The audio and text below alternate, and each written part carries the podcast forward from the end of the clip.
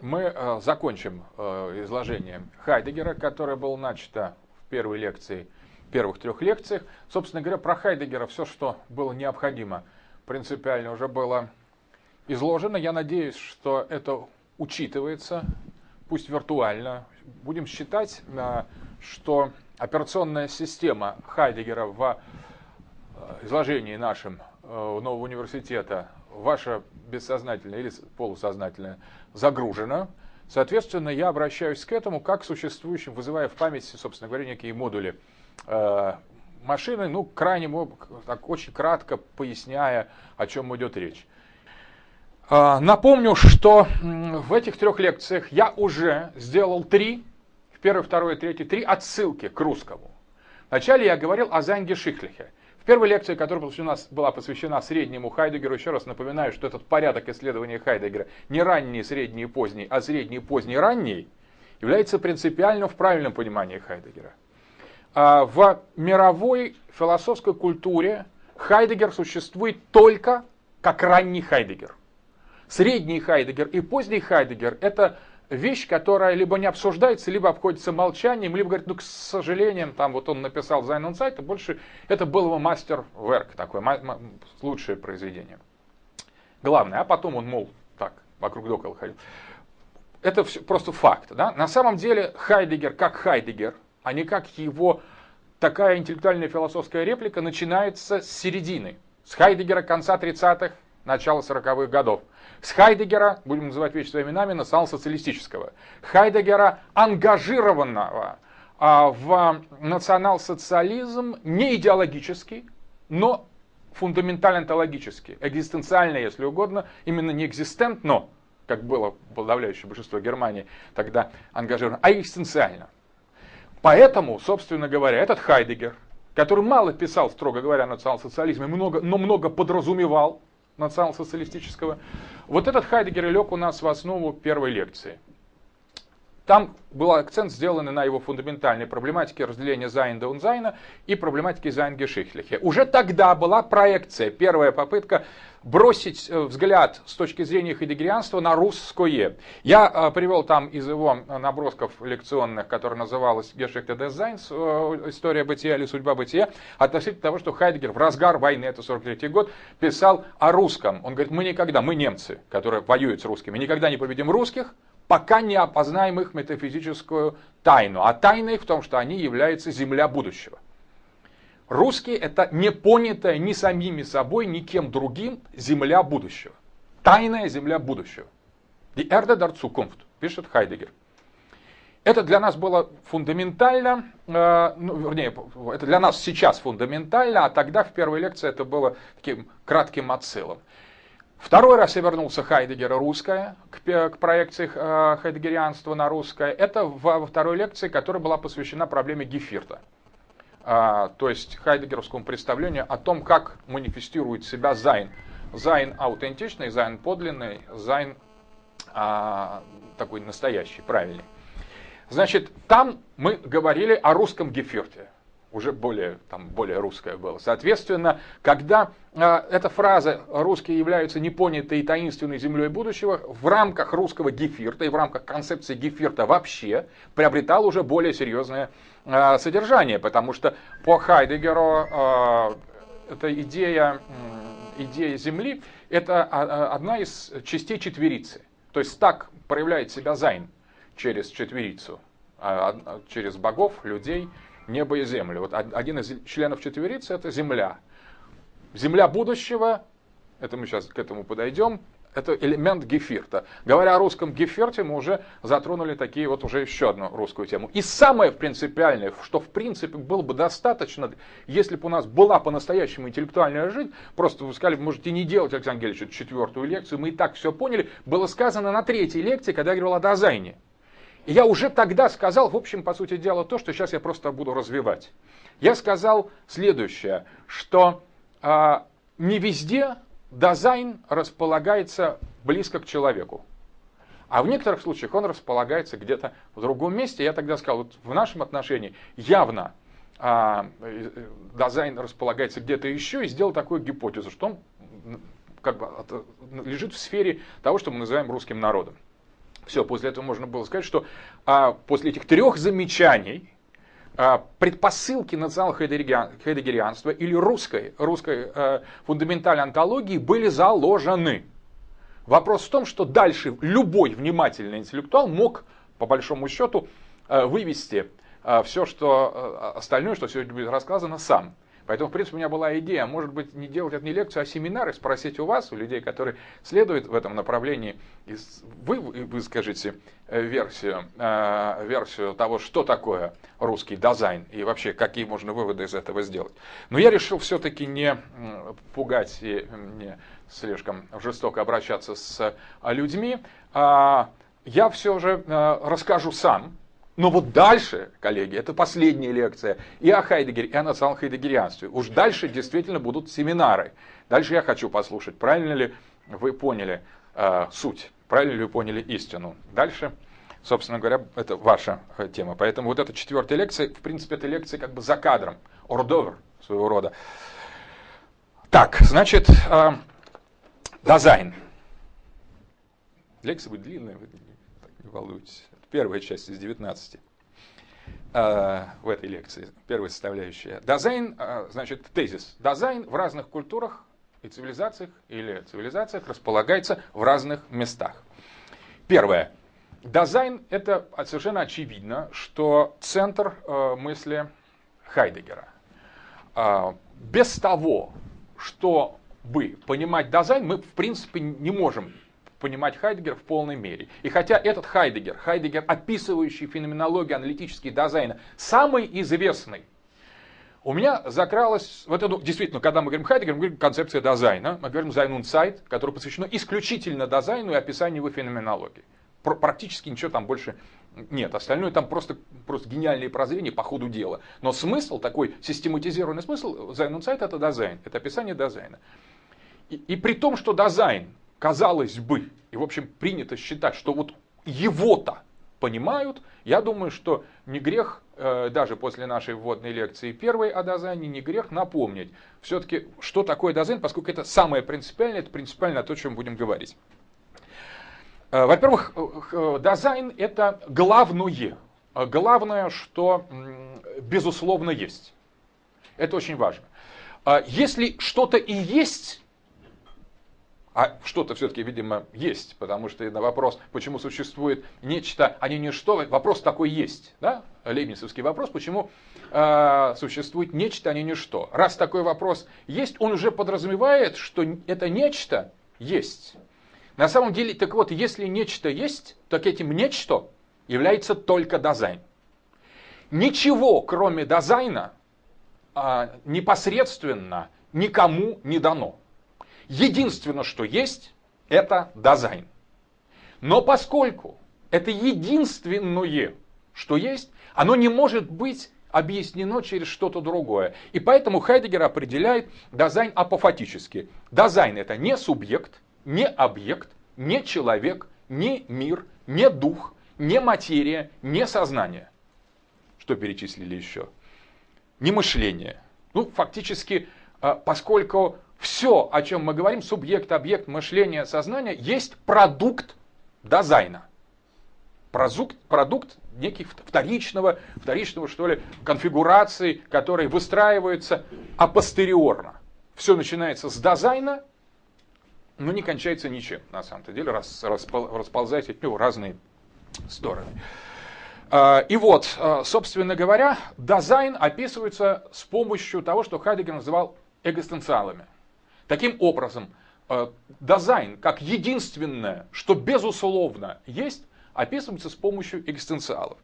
Некоторое пояснение. Во-первых, очень важно вспомнить иерархию антическая, антологическая, фундаментально антологическая. Об этом мы говорили, но сейчас это нам очень потребуется.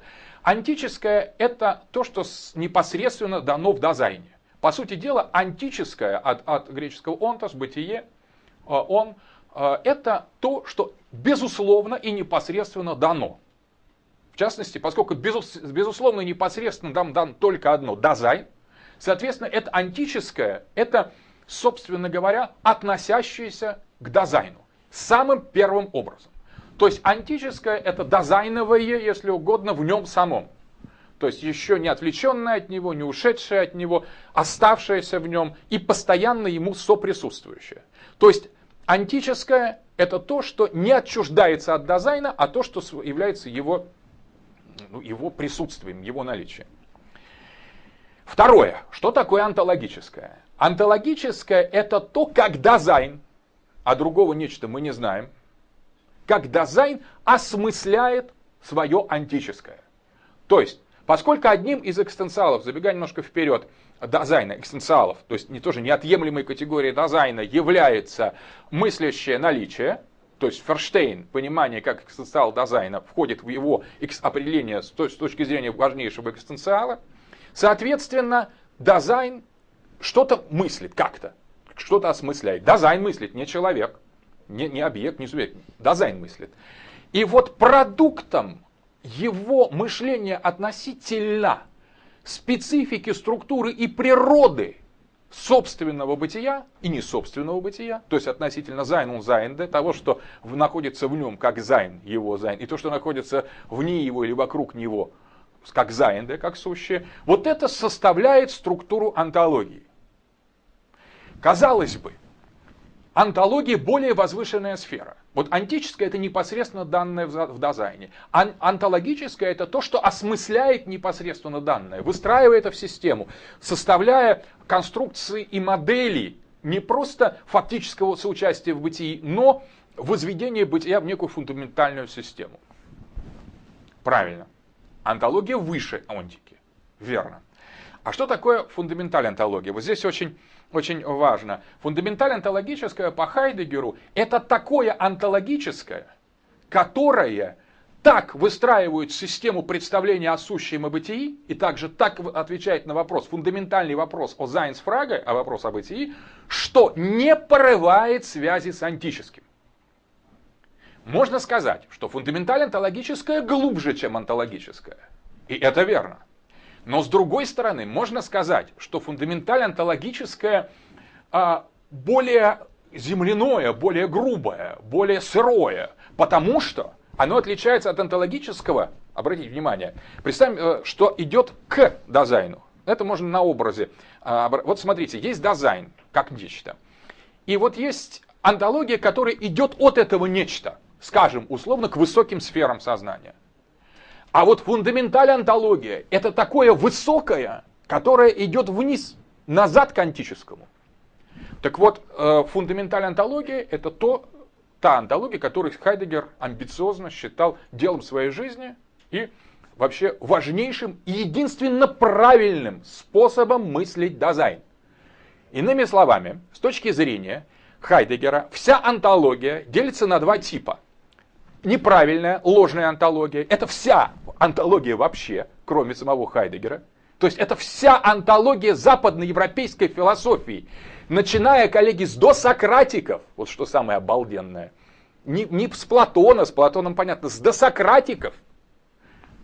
Вот начиная с досократиков, а, европейский дизайн, вообще дизайн стал вырабатывать ложную антологию – и вырабатывал ее, поскольку она была ложная антология, ровно до того момента, пока он не пришел к абсолютному нигилизму. И когда на место Зайнсфрага стал вопрос, фактически стало ничто. Стало забвение и отсутствие вопроса о Зайнсфрага, то есть европейский нигилизм, скрытые Ницше и так далее, и так далее. Так вот, фундаменталь антология – это единственная правильная антология, потому что это и есть антология. А всякая нефундаментальная антология – это по Хайдегеру фуфло. Но очень важное фуфло, потому что оно вскрывает специфику функ- истории дизайна. На самом деле, потому что история дизайна через создание ложной антологии это а, история сознательного заблуждения. Но это все очень важно, мы сейчас дальше об этом будем говорить. Итак, а, есть нечто, что является безусловно антически наличествующим, это дизайн. То, что создает ложную антологию, то есть осмысляет свое э, собственное наличие через сублимированные системы, которые начинаются с постановки Зайнсфрага вопроса о бытии и заканчиваются забвением о Зайнсфрага, то есть вопроса о бытии. Но Теперь у Хайдегера, здесь мы подходим тоже к интересному моменту. Вот у Гуссерля э, есть одна такая интересная фраза. В, в его книге, которая говорится так, которая звучит так. Западноевропейская культура, запятая, то есть общемировая всечеловеческая культура, запятая, утверждает и так далее. На самом деле Хайдегер приблизительно мыслит в таких же категориях. Вот смотрите, такой гуманитарный феноменолог еврей Гуссерль и ну, оголтелый национал-социалист Мартин Хайдегер. В принципе, и тот, и другой являются, как любой западный человек, от разносчика пиццы в США до любого самого политкорректного французского профессора, является абсолютным расистом. Западный человек – это тот, кто утверждает, что западноевропейское есть всемирное историческое и всеобщее. Что западноевропейское, включая американское, современное западноевропейское является универсальным. О этом говорили евразийцы очень много, как мы берем Елина Кейли Кельзен, общая теория права, там, там огромный томина, общая теория, всеобщая история всемирного права. Чему она посвящена? Правильно, европейскому праву. Есть там китайское право, сколько оно занимает? Пол абзаца. Про других правовые системы просто не, не существует. Это называется всемирная, всеобщая теория универсального права.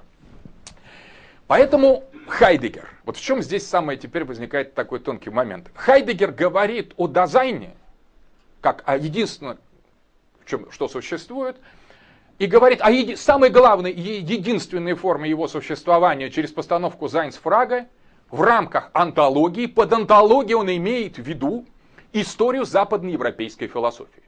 Иными словами, иными словами, Хайдегер имеет дело вот под дизайном, это вот вы нигде не встретите. Хайдегер понимает очень интересную вещь. Он понимает западноевропейский дизайн.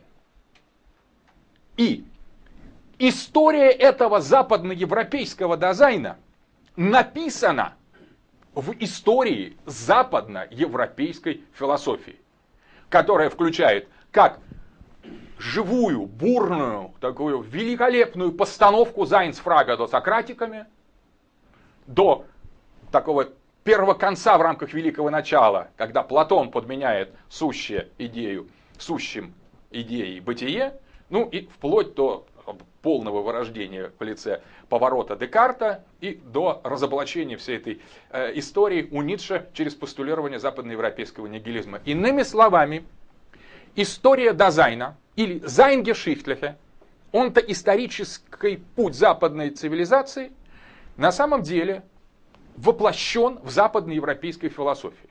Для Хайдегера есть только Дазайн и Дазайн, который создает западноевропейскую философию. Все остальное, весь остальной Дазайн, который не создает западноевропейскую философию, ну, это некое, как бы, такое недоразумение на самом-то деле. Не а, философ. Для Хайдегера, по большому счету, некий необязательный атрибут э. В принципе, он может иметь какое-то отношение, но через философа, который э, мыслит за него, а тот только ему подносит там, бутерброды, например, или там моет ноги.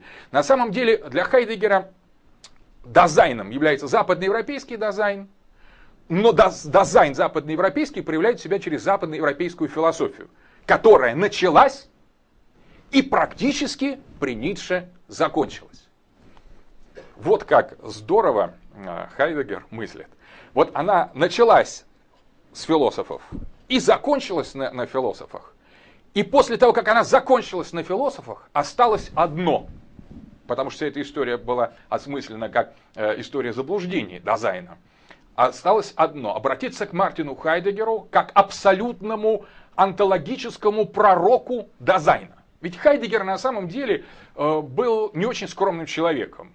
Он считал, что именно он является тем, кто отворит новые двери э, для того, чтобы впустить новый Geviert. То есть, когда он пишет в конце 30-х годов такую загадочную фразу «Der letzte Gott», о последнем Боге, он имеет в виду в значительной степени то, что он подготовляет, вернее, приход того, э, что он подготовляет. Но не он один. Понятно, в какой ситуации он творит, понятно, в какой ситуации он мыслит, и понятно, в каком контексте происходит его мышление. Что он видит по сторонам? Он видит конец, такую ассомпцию, успение западноевропейской цивилизации и совершенно такое обещание нового ракурса, который несет в себе национал-социалистическая революция. он уверен, что бытие возвращается в, в, в Дазайн, на самом деле заново обретается э, в Дазайне через две фигуры. Через священного короля, реставратора Адольфа Гитлера и его великого пророка Мерлина Мартина Хайдегера. Когда ему трезвые коллеги говорили, слушайте, ну Гитлер вас это не читает, он простой парень. Хайдегер говорил, так, спокойно. Вы понимаете, что история это история, он-то история, она делается в дизайне, а не вашими журналистскими наблюдениями. Вы не знаем ни кто такой я, ни кто такой Гитлер, ни что такое национал-социализм. Вообще ничего не знаете, коллеги. Вы лучше думайте больше, а потом уже делаете эти замечания. Поэтому на самом деле а, вот это представление о собственном онтологическом мессианстве и своем значении в рамках логики развертывания западноевропейской философии как мышление западноевропейского дизайна о самом себе, место Хайдегера абсолютно фундаментально. Оно, судя по всему, если мы вот втягиваемся в методологию Хайдегера, оно таким и было. Ничего со стороны сказать это невозможно, как у шизофреников. У них безупречные бывают картины. Есть психиатры, они зубы обламывают, потому что шизофреник создает ряд систем утверждений, которые абсолютно не противоречивы. Они более логичны, чем мышление самого психиатра. Но в результате все равно это конструкции такие очень своеобразные. Э, психиатр скорее даже интуитивно догадывается, что речь идет о клинике, нежели может это доказать. Наоборот, шизофреник может убедить его, что психиатр болен, более эффективно. Тут вопрос интуиции. И вот здесь такой вопрос. Э, в фильме э, был неплохой фильм, когда психиатры поменяли безумие, по-моему, так и называлось где психиатр поменялись местами с, э, с больными, на самом деле. И там как до конца вся интрига непонятна, где же, кто, кто победил, кто правит психлечебницей. Реальные психиатры, которые э, просто держат больных, претендующих на то, что они психиатры, или действительно психи умудрились заключить в подвале настоящих психиатров и выдают себя за врачей. Но в результате оказывается, что эта вещь такая, что есть два, две, две, два типа болезней, шизофреники и параноики, и в принципе эм, в разных дурдомах по-разному. Там в одном случае мазь держат шизофреники, в другом случае параноики, поэтому, собственно говоря, не, это вещь относительная, по крайней мере, так вот резюме этого, э, этого фильма. Теперь, а, значит, поэтому, что касается... Но это нам все особенно э, не интересно. Нам интересно другое. Нам интересно поставить вопрос, а, а что делать другим народам, которые явно не осенены светом западноевропейской философии. Ну, в частности, вот наш народ, если на него посмотреть, наш русский народ, то западноевропейская философия нас коснулась очень как-то избирательно, очень хреново, очень поздно и очень не по делу. По сути дела, мы, по большому счету, прожили прекрасно тысячелетия, а может и больше, собственно говоря, без этого, без, без западноевропейской философии. Тут такой вопрос. Теперь мы берем Хайдегер, мы ему верим. Мы обнаружили, что он имеет отношение к западноевропейскому дизайну, его описывает. И дальше мы должны сделать следующий вывод, очень интересный. Кстати, этот вывод, который опять ставит проблему, которая стояла в истоках разделения на славянофилах и западников в XIX веке. Мы, по сути дела, сейчас, когда мы немножко от, от, оттаяли от того кошмара в 20 веке, мы слишком много делали, мы мало думали, много делали. Сейчас, наоборот, меньше стали делать, учимся лениться. Это очень хорошо, мы начинаем думать. Поэтому у нас есть это пространство такое же, как, может быть, в этой первой четверти 19 века, когда происходило фундаментальное разделение на славянофилов и западников. Так вот, если спроецировать хайдегеровскую проблематику дизайна, которая связана с западноевропейским дизайном, а, который, в свою очередь, воплощен в истории западноевропейской философии, порождающей ложную антологию от греков до сократиков до нигилистов, то здесь возникает два выбора. Либо мы говорим, что русские, да, русские совершенно явно не вписываются в этот дизайн и не вписываются в свет этой западноевропейской философии. Есть два вывода. Первое, что мы полные отбросы на самом деле, и что на самом деле для единственного, что есть, это трагическая гибель Западной Европы, как вот у Достоевского э, в в бесах, по-моему, говорю, что если Россия рухнет, то в грязи разойдется, а если Европа рухнет, так весь мир задрожит. Так вот, а, такое русское западничество принявшая хайдегеровскую модель, может сделать такой вывод, что лучше погибнуть, исчезнуть, поменять пол и превратиться в какой-нибудь квант такого а, прилепленного к компьютеру киборга вместе с западноевропейской культурой, ухнув в это ничто, но это фундаментальное ничто, это ничто западноевропейского дизайна, первый выбор. А либо, либо, и тут дальше сейчас к, тому, к национал-хайдегерианству, либо сделать следующий вывод. Сейчас я еще по поводу как ухнуть расскажу. Дело в том, что на самом деле, вспомните, кто, так, кто был учителем Чаадаева? Ну, мы знаем, что Чаадаев говорит, смотрите, в России все не так. Вот мы чего не прикасаемся, все рушим. Все в какой-то в дерьме, ничего у нас не, по, не по-людски. Вот какая европейская культура разнообразная. Там есть голландцы, которые что-то мажут. Там есть вот швейцарцы, которые всех охраняют, кантонов понастроили. Есть французы такие свободолюбивые. Есть немцы трудолюбивые, угрюмые, с своим сырым геем. А мы что? Мы какая-то фигня, пишет Чаадаев. Но вспомним, кто научил его так думать? Не либералы, не проводники западноевропейского влияния. Жозеф де Местр. Жозеф де Местр был его учителем. Кто такой Жозеф де Местр? Это крайне правый критик всей западноевропейской культуры. Какой кошмар, какая-то вонь здесь.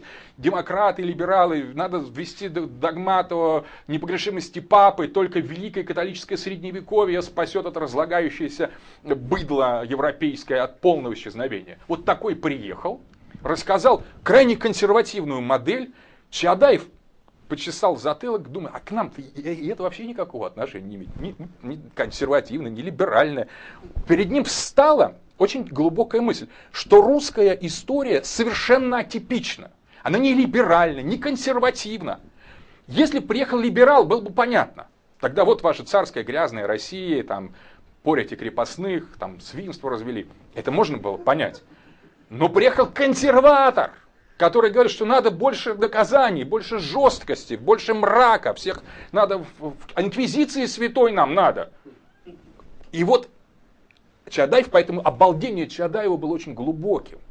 Оно было его, он обалдел от того, что даже в этот мракобесный проект Жозефа де Местра, на котором пальцем крутили, вот только русский король принимал, как, как посланника сардинского короля, ему место только в Санкт-Петербурге было такому де Местру, Европу выкинуло как придурка абсолютного. Он не был носителем, он был носителем какого-то мракобесия для европейцев. А здесь в Суаре о Санкт-Петербург он написал книжку, где там хает Европу и предлагает восстановить средника у нас спокойно сидит. Только здесь он и мог существовать, строго говоря.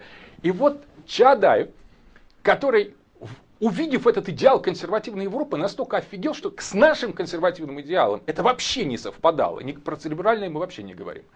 И вот фактически, фактически, я хочу сказать, это очень серьезно. Хайдегер может быть перетолкован и западниками у нас.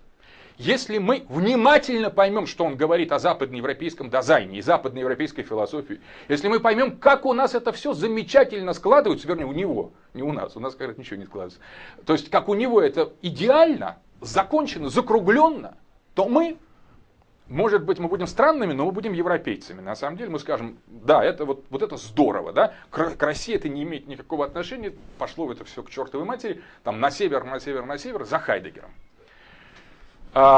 выбор очень адекватный. Если бы он был глубокий, можно было сказать, да, там, вот, вот люди решились отправиться в тьму, на самом деле, в тьму, западноевропейскую тьму. Это вот один выбор. И он открыт, но таких людей я, кроме одного человека, не встречал. На самом деле большинство людей у нас остаются глубоко русскими, то есть по-настоящему глупыми, по-настоящему, честно, от души. Они не понимают этого вызова. Э, Чадаев, он как-то осознал свою русскость, все-таки как к уму прикоснулся, и вот офигел от нее. И стал на сторону ума, на самом деле, и ушел в этом направлении, и сбрендил, на самом деле. А вот вторые славянофилы, познакомившись с западноевропейской культурой, и мы сейчас повторяем, их как раз путь – они сказали так, очень интересная культура, классная у вас все. С нам, нам это точно так же никакого отношения не имеет.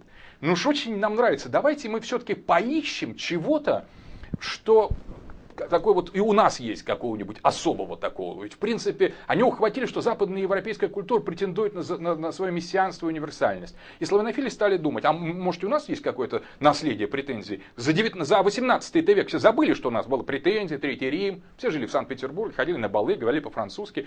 После Анны и Анны и даже Екатерины уже мессианство наше было абсолютно в нове в 19 веке. Его открыли славянофилы, его придумали славянофилы, его воссоздали как, некую, как некий проект. И вот славянофилы а, решили сказать, что мы будем Западом не э, равными с Западом, не двигаясь в сторону Запада, а мы будем Западом, если мы сами скажем, что мы и есть настоящий Запад, вот мы и есть, мы сами молодцы, а остальные, а Запад гниет, он дерьмо.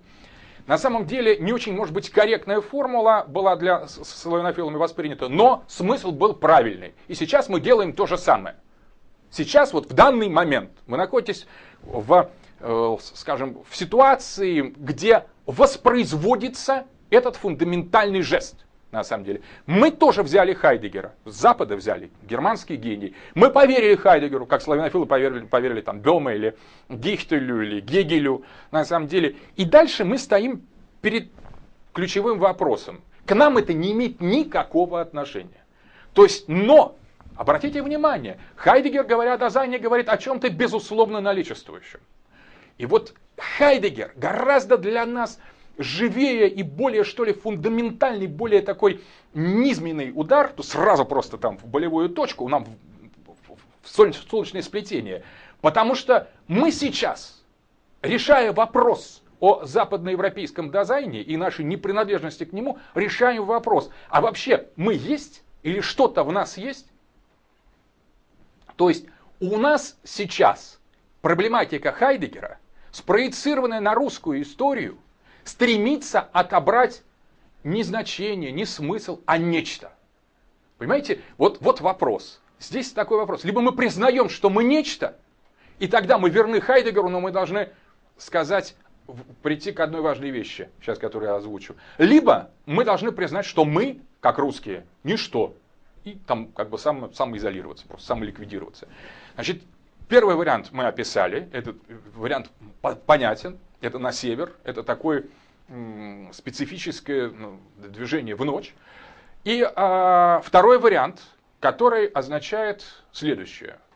Это идея, мы должны утвердить концепцию множественности дизайнов. О, фундаментально. На самом деле, как только мы говорим, что дизайн это не нечто универсальное, тождественное западноевропейскому дизайну, тождественно западноевропейской философии и западноевропейской антологии, от досократиков до Ницше.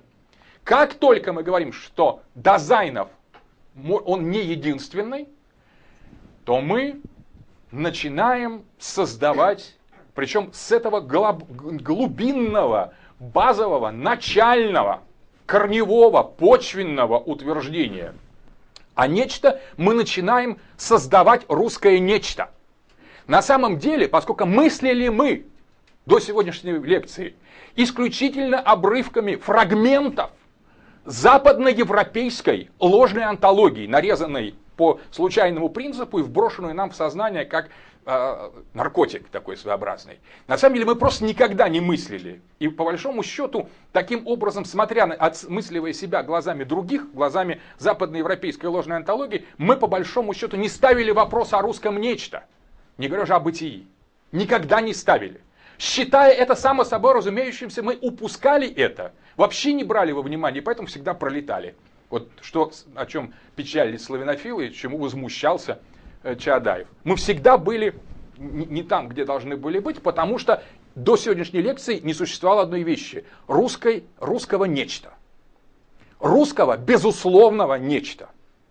Потому что все обусловленное было не русское и принесено, объяснено, что это нечто, а не ничто, с помощью чуждых нам антологий. Вот это очень важно. Итак, Следующим моментом, значит, если мы говорим, мы делаем вывод из вызова, вызова Хайдегера. Первое, что единственное, что безусловно есть, это дизайн. Первое. И второе, что западноевропейский дизайн инаков по отношению к этому, безусловно, существующему в нас, значит, мы должны утвердить фундаментальную, фундаментально-онтологическую концепцию русского дизайна, которая будет тождественно русской онтике, или русскому базовому утверждению. Русское нечто.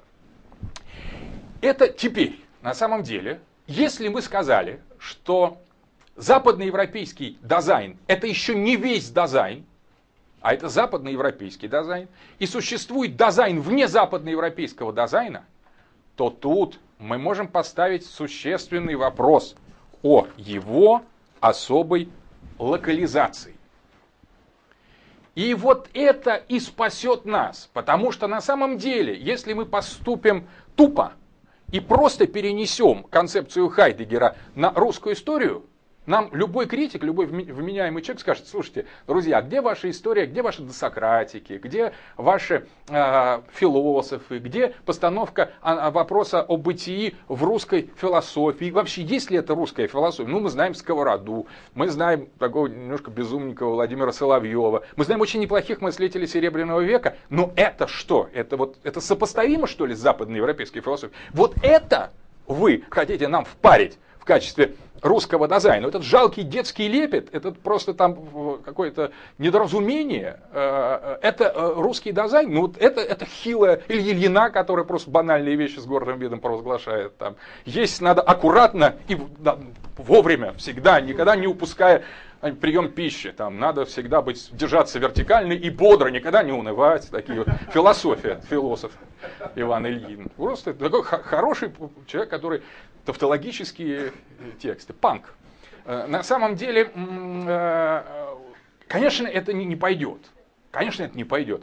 То есть, если мы просто начнем тупо копировать, создавать вот систему прямых соответствий этих двух множеств, философии, онтологической философии Хайдегера, и э, утвердив русский дизайн, сказав, что русский дизайн это приблизительно то же самое, что индоевроп... э, западноевропейский дизайн, только примененный к русской культуре, то действительно останется э, большой театр, там, расстрели, как, какая-то чепуха. На самом деле, в том-то и дело, когда мы утверждаем, что дизайн бывает различный, соответственно, он может находиться, вот это безусловное нечто, в разных сферах. И вот тут мы подходим к такой тематике, как э, различные версии перевода концепции дизайна на европейские языки. Первый перевод, который появился фрагментов Sein und на французском языке, был сделан кем? Знаете уже, если слушали, Андрей Корбеном, правильно. Андрей Корбеном, традиционалистом и таким фундаментальным исследователем э, исламской, шиитской, иранской философии и идеологии, Рес Ираника. Он известен нам совершенно не как хайдегерианец, он известен нам как фундаментальнейший, может быть, самый яркий историк религии 20 века, который упоминается как академическое издание Генона. Но оказывается, он переводил Хайдегера, и он переводит дизайн вот это апофатическое, безусловно, антическое нечто, таким странным сочетанием реалите умен.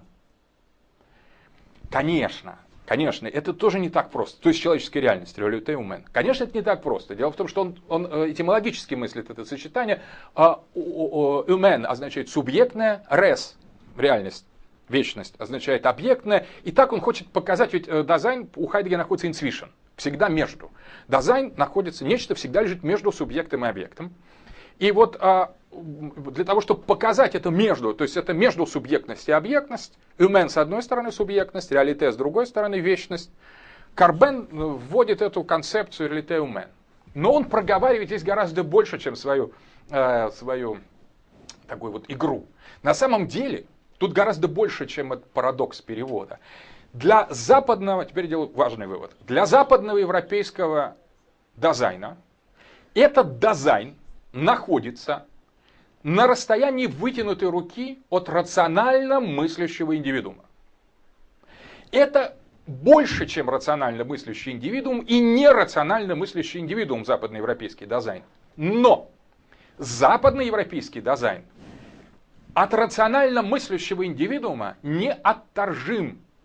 Поэтому свою историю, этот дизайн, он-то историю, Зайнгешихте, он описывает и чертит через философию. Что такое философия? Философия – это рациональное мышление индивидуума. Вот как только мы, схватившись за Карбена, вывели локализацию западноевропейского дизайна, вот тут-то мы получили обоснование того, что в других контекстах, в других культурах этот дизайн может располагаться в ином месте, где-нибудь в стороне от рационально мыслящего индивидуума. Уже по-русски это начинается. В стороне от рационально мыслящего индивидуума.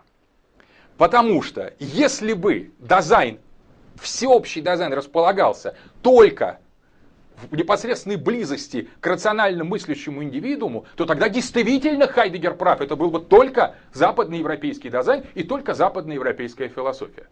И, и, и строгость его метода хайдегерского была бы универсальной. С моей точки зрения, с нашей точки зрения, строгость хайдегеровского метода региональна. Это абсолютно точно для западноевропейского человечества. И там у них располагается этот дизайн, и так он реализуется, и это э, рациональный индивидуум, это тот общий знаменатель. То есть отношение локализации э, дизайна западноевропейского в близости, непосредственно, практически в контакте с, западноевро... Э, с рационально мыслящим индивидуумом, это то, что делает европейца европейцем. Вот. Вот фундаментально. Европеец есть европеец, потому что он соотносится к дизайнам, и дизайн соотносится с ним через рационально-индивидуальное начало. Поэтому даже самый тупой европеец, самый тупой носитель европейской культуры, на нем лежит тень Платона, тень Аристотеля, тень Декарта, тень Гегеля. А, вот последний европеец, на самом деле, он худший, но философ. Он ужасный, но все-таки философ. Он полный идиот, но это философствующий идиот. Или идиот от философии, даже если у него ничего концы с концами не сходится нигде. Тем не менее, без этой сопричастности к индивидуальному рационализму европейца нет. Его просто нет. И дизайна такого другого он не знает, не мыслит. И это не немецкий дизайн. Обратите внимание, Хайдегер при всем национализме на самом деле мыслит всегда как европеец. Для него немцы это просто синоним неаутентичного европейскости аутентичной европейскости. Он считает, что латинская линия через Францию идущая, это заблуждение, это отклонение, а вот через Германию от греков к немцам, вот это он считает магистральным развитием европейского. Хайдегер, будучи ультранационалистом, он является националистом европейским.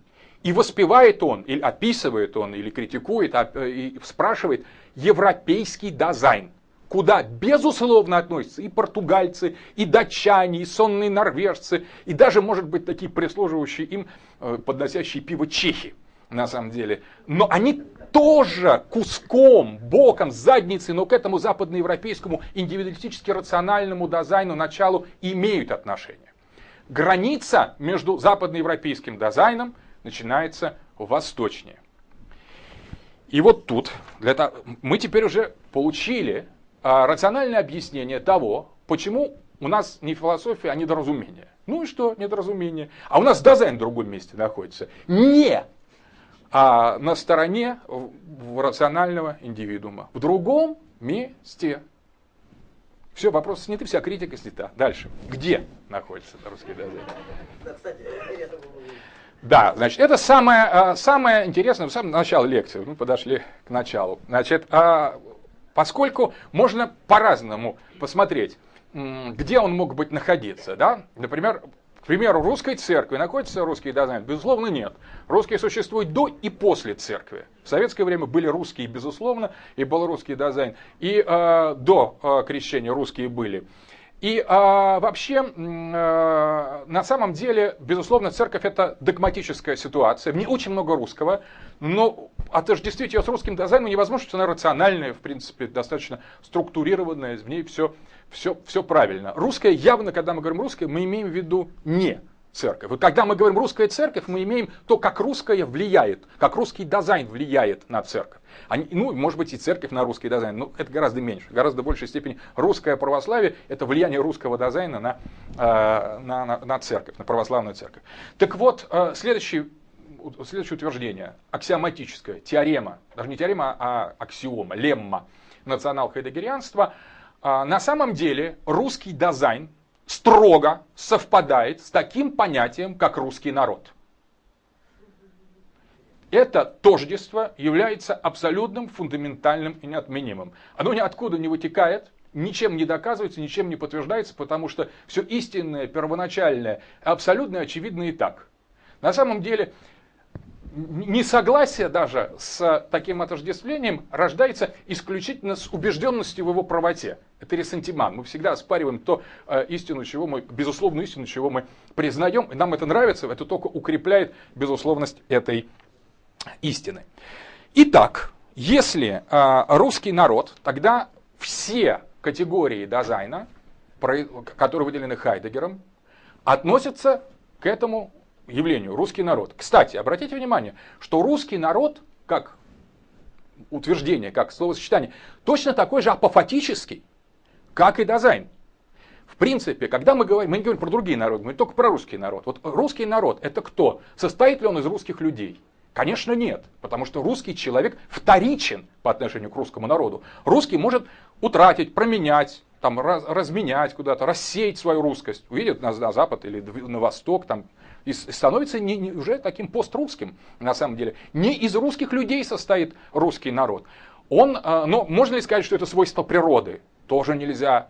Особенно нельзя связать это русский народ именно и с биологическими составляющими, потому что народ сборный, народ сочетаемый, народ постоянно открытый народ, включающий в себя совершенно разнообразные этнические потоки и утверждающий свою идентичность, свое самотождество еще более радостно, весело и сыто, нежели раньше. Русский народ не эксклюзивный народ, это народ инклюзивный. Он всех вбирает в себя, соответственно, с биологическими факторами, с расовыми факторами нельзя отождествить специфику русского дизайна. Можно было сказать, что русский это биологический вид, биовид, поэтому, который аффектирует этот дизайн. То есть он, по сути дела, приписав русскому дизайну объектное свойство био, био, биологическое. Нет, и это невозможно. Русский слишком расплывчатый. Когда мы говорим русское лицо, мы понимаем не какой-то конкретный тип, а печать русскости, брошенная на лицо. Вот лицо может быть разным. Но русским оно становится, когда оно попадает в систему русского дизайна. Ну, теоретически можно запросто увидеть там русского китайца. Сейчас уже ходят такие. Они еще пока дизайном недостаточно пропитались. Но через какое-то время или русского видно, русские там, они могут стать, могут стать э, вполне э, э, членами русского народа, на самом деле. И не потому, что они начнут там пить, там, как бы сказать, лениться и так далее. Нет, они станут русскими по очень тонким признакам, на самом деле, на их китайских лицах проявится то, что мы, безусловно, будем опознавать как свой дизайн. Таким образом, а, инклюзивность, открытость русского народа э, не позволяет связать его с биологическими характеристиками. Значит, соответственно, русский дизайн не определяется ни объектом, ни субъектом, он не состоит из совокупности русских индивидуумов. Русское иногда существует, когда и русских людей нет. Например, русское поле. Русские люди попрятались или там спились, уже пустота, а явно, что русское наличествует здесь, как ни в чем не бывало. И свистни или там как-то подуй ветер, пойди дождь, и русские появятся там, они откуда-то вылезут, на самом деле, и станут там жить обитать, и, и прекрасно все будет снова э, опять. Русский, русский народ э, не субъект, не объект, он не дух, безусловно, потому что это слишком сложная концепция духа. Он не, э, потом он конкретный, русский народ кушает, он рожает детей, он довольный, мордатый, но он и не материя, потому что мало ли мордатых и довольных мы видели, а таких, как русских, нет. Поэтому это апофатическая реальность, такая же, представляющая собой безусловное нечто, безусловное нечто, абсолютно антическую базу всей последующей философии. Итак, э, русский народ есть, есть русский дизайн. Поэтому, собственно говоря, эти э, категории синонимичны. И, соответственно, э, можно сказать, что такое в таком контексте русская фундаментальная антология. На самом деле, тоже очень интересно. Что такое русская онтика? Русская онтика – это как то, как существует русский дизайн или русский народ вот конкретно, как он воспринимает среду. Причем среду воспринимая до того уровня, когда она еще поднимается на уровне обобщений. Вот как русское входит в соприкосновение со средой. Вот это антический уровень русского дизайна или русского народа. Что такое онтологический уровень русского народа? Это как русские мыслят, а русский народ мыслит о самом себе. Сейчас мы дойдем до того, как он мыслит о самом себе. Но вот это будет русская антология. То есть то, как русские воспринимают русское, не русские, русское воспринимает самого себя и все остальное, а все остальное без самого себя оно не воспринимает. Но оно не воспринимает русское и самого себя без всего остального. Это очень не метафизическая, это экзистенциальная категория русский народ и русский дизайн. Как оно воспринимает, это антический уровень. А вот как оно осмысляет это восприятие, это онтологический уровень русского дизайна. Теперь, что такое фундаменталь антология э, по-русски? Это, соответственно, проекция, осмысление русским самого себя, возврат к тому, как русское само себя на корневом уровне воспринимает. То есть это не восхождение на новую ступеньку от мысли русского народа о русском народе и его бытии, но это нисхождение, возврат мысли русского народа о том, как он мыслит о самом себе, к тому, как он сам изначально свое наличие воспринимает. То есть это возврат к корням, к сердцевине. И, естественно, это не более интересное философское, скажем, осмысление. Мы еще сейчас дойдем до того, что такое, э, что такое это э, осмысление, как оно у нас проявляется. Но не более высокое, фундаментальное осмысление нашего бытия, а я бы сказал, более достоверное. Это когда русская мысль или мысль русского, русского в среднем роде, обращается к такому базовому, данному нам безусловно русскому нечто, как первичному в его самых корнях. Естественно, когда мы обращаем мысль к этому нечто, мы не получаем, э, не получаем, скажем, концептуальных ответов. Мы получаем нечто гораздо более тонкое, более неопределенное и более сложное. Иногда нам кажется, что мы сталкиваемся с каким-то с пустотой, с ничто. Но очень важно, что то, там, где для простой антологии, такой вот абстрактной антологии э, в русском дизайне мы видим просто какое-то отсутствие, да, то русская антология должна опознать это отсутствие как базовое фундаментальное наличие. То есть, когда русский человек молчит, он что-то говорит. А русская фундаментальная антология есть интерпретация не русского языка, потому что русские несут не пойми что. Он, а, это есть интерпретация русского молчания, потому что русское молчание является истинным. Вот через русское молчание русское дает о себе знать. И вот фундаментальная антология это колоссальное такое интеллектуальное внимание к структуре русского молчания. Вот на это называется научиться слушать тишину. Когда мы начинаем, вначале нам кажется совсем тихо, потом, посидев какой-то в относительной тишине какое-то время, мы вдруг чувствуем, что какие-то звуки, там комар пролетел, какой загудел поезд. И эта тишина оказывается абсолютно наполнена. А если мы прислушаемся, еще больше посидим в тишине, мы, нам каждый скрип, каждый писк, каждое движение ветерка будет ясно. На самом деле это не, не, не тишина.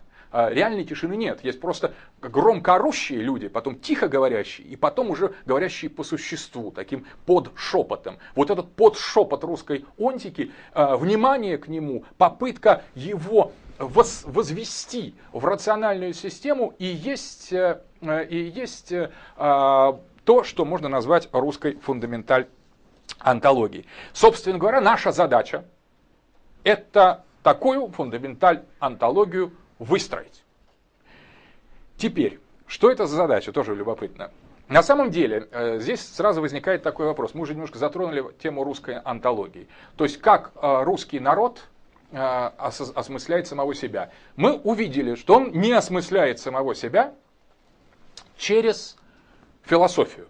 То есть, если спросить русский народ, что он думает о своем бытии, мы услышим бормотание, хитрые усмешки, какие-то звуки, жесты такие очень выразительные, но абсолютно ничего не говорящие, явно уводящие от, от сути дела, или вспомнить, что в школе кто-то почитал. А, на самом деле, тоже любопытно, что русский народ а, мыслит о своем бытии иначе, чем западноевропейский народ, без рационального индивидуума. А что является в, так, в таком случае эквивалентом антологии в русском и в истории русского дизайна, в русской онтоистории? В русском Зайнгешихтлихе. Эквивалентом антологии является политическая система. Русский дизайн мыслит политически. И здесь возникает следующий момент, что если у нас речь идет о главном базовом нечто, как о русском, о нечто о русском народе, и русский народ в своей массе составляет вот эту базу антического, база а, онтики, то ант, функцию антологии у нас выполняет власть.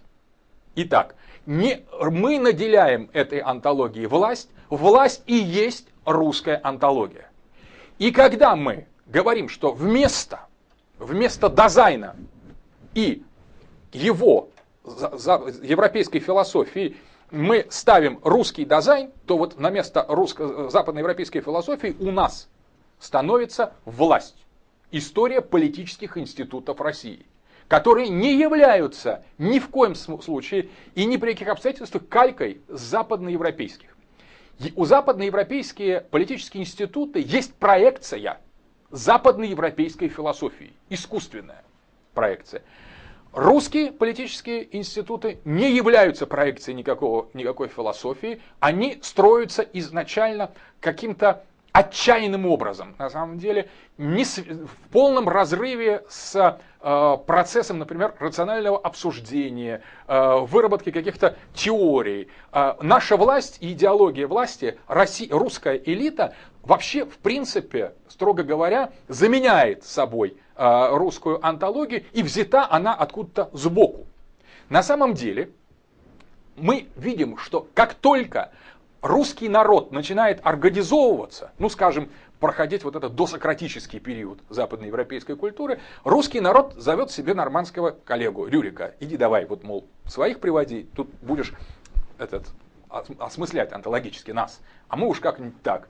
И вот это возникновение княжеской гриди, княжеских дружин из инородческого элемента вообще со своими там фрагментами какого-то э, э, периферийного и западноевропейского опыта начинают создавать ткань русской антологии.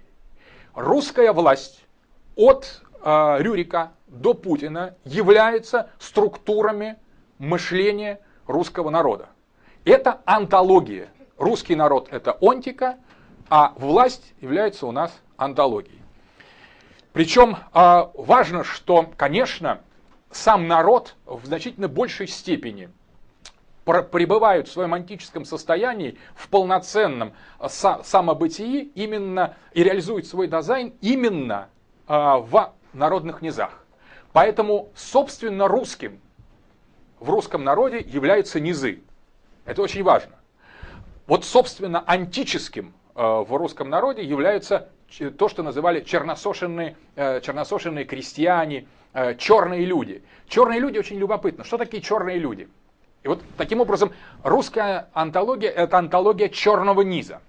Интересно, что значение слова «черный» в древности имело очень интересный момент. Это не распределенные между фео- мелкими феодалами, между княжескими дружинами. Черный – это значит ничейный, принадлежащий исключительно всеобщему государственному проекту. Черносошенные крестьяне. Они были на самом деле самые свободные.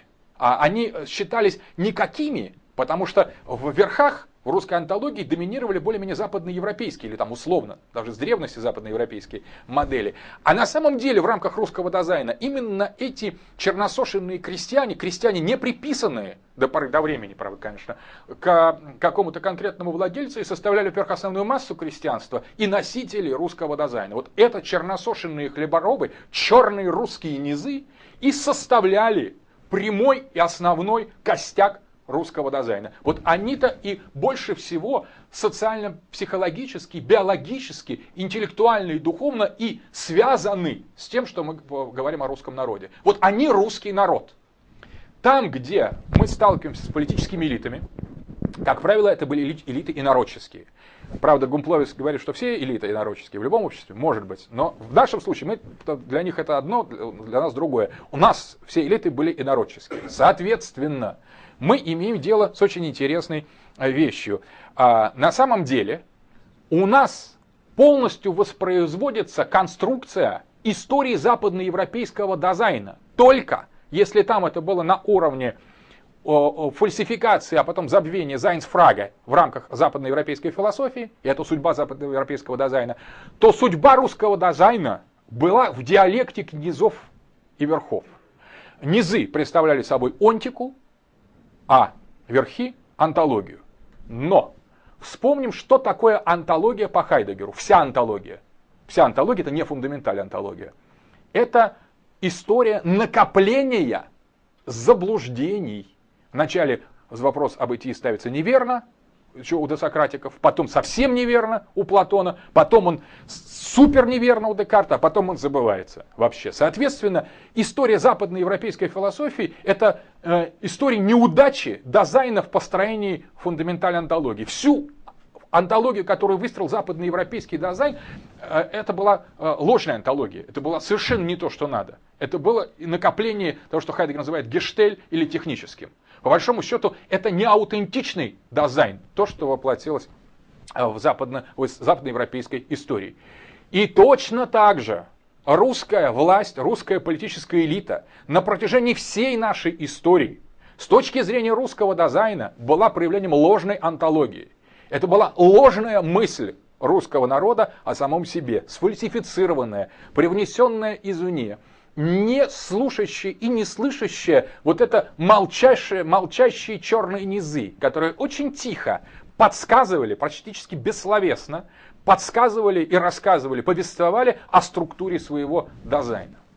Иными словами, русская власть причем та же, которая ответственна была за наш дизайн, представляя собой антологию, была ложной властью. Она была ложно-русской властью так же, как ложной антологией была западноевропейская философия по отношению к западноевропейскому дизайну. Полная параллель. Следовательно, на самом деле, история русской государственности или русская политическая история отражает в себе накопление, постоянное накопление Э, неверного осмысления властью или политической элитой того, что является базовым фундаменталом или дизайном. И, собственно говоря, этот конфликт, этот диалог, периодически, правда, конечно, они между собой сходились, например, в такой фигуре, как Иван Грозный, в такой фигуре, как Сталин, э, в такой фигуре, может быть, как вот э, Александр I и э, вообще 19 век, который как-то пытался осмыслить через славянофилов прислушаться к русскому народу, точно так же и на Западе, Хайдегер отмечает, в западноевропейской философии периодически по мере забвения и таких замечательных Э, молодцов, как Еремей Бентам и другие э, прагматисты, периодически возникались люди, которые ставили вопрос об идее, как Лейбниц, э, Гегель, но не могли поставить его до конца правильно. Точно так же в русской истории иногда э, представители антологии, воплощенные в государственной власти, пере, иногда пытались осознать, приникнуть к этому русскому дизайну. Но поскольку это требовало колоссальных особых философских, именно властно-философских навыков, то это попытки были очень трудными, тяжелыми. И вот э, можно сказать, что э, несмотря на некоторые проблески э, такого сближения антолог, онтики с антологией через массы и элиту в русской истории, конечно, этого контакта, этого альянса никогда не, не, не наступало.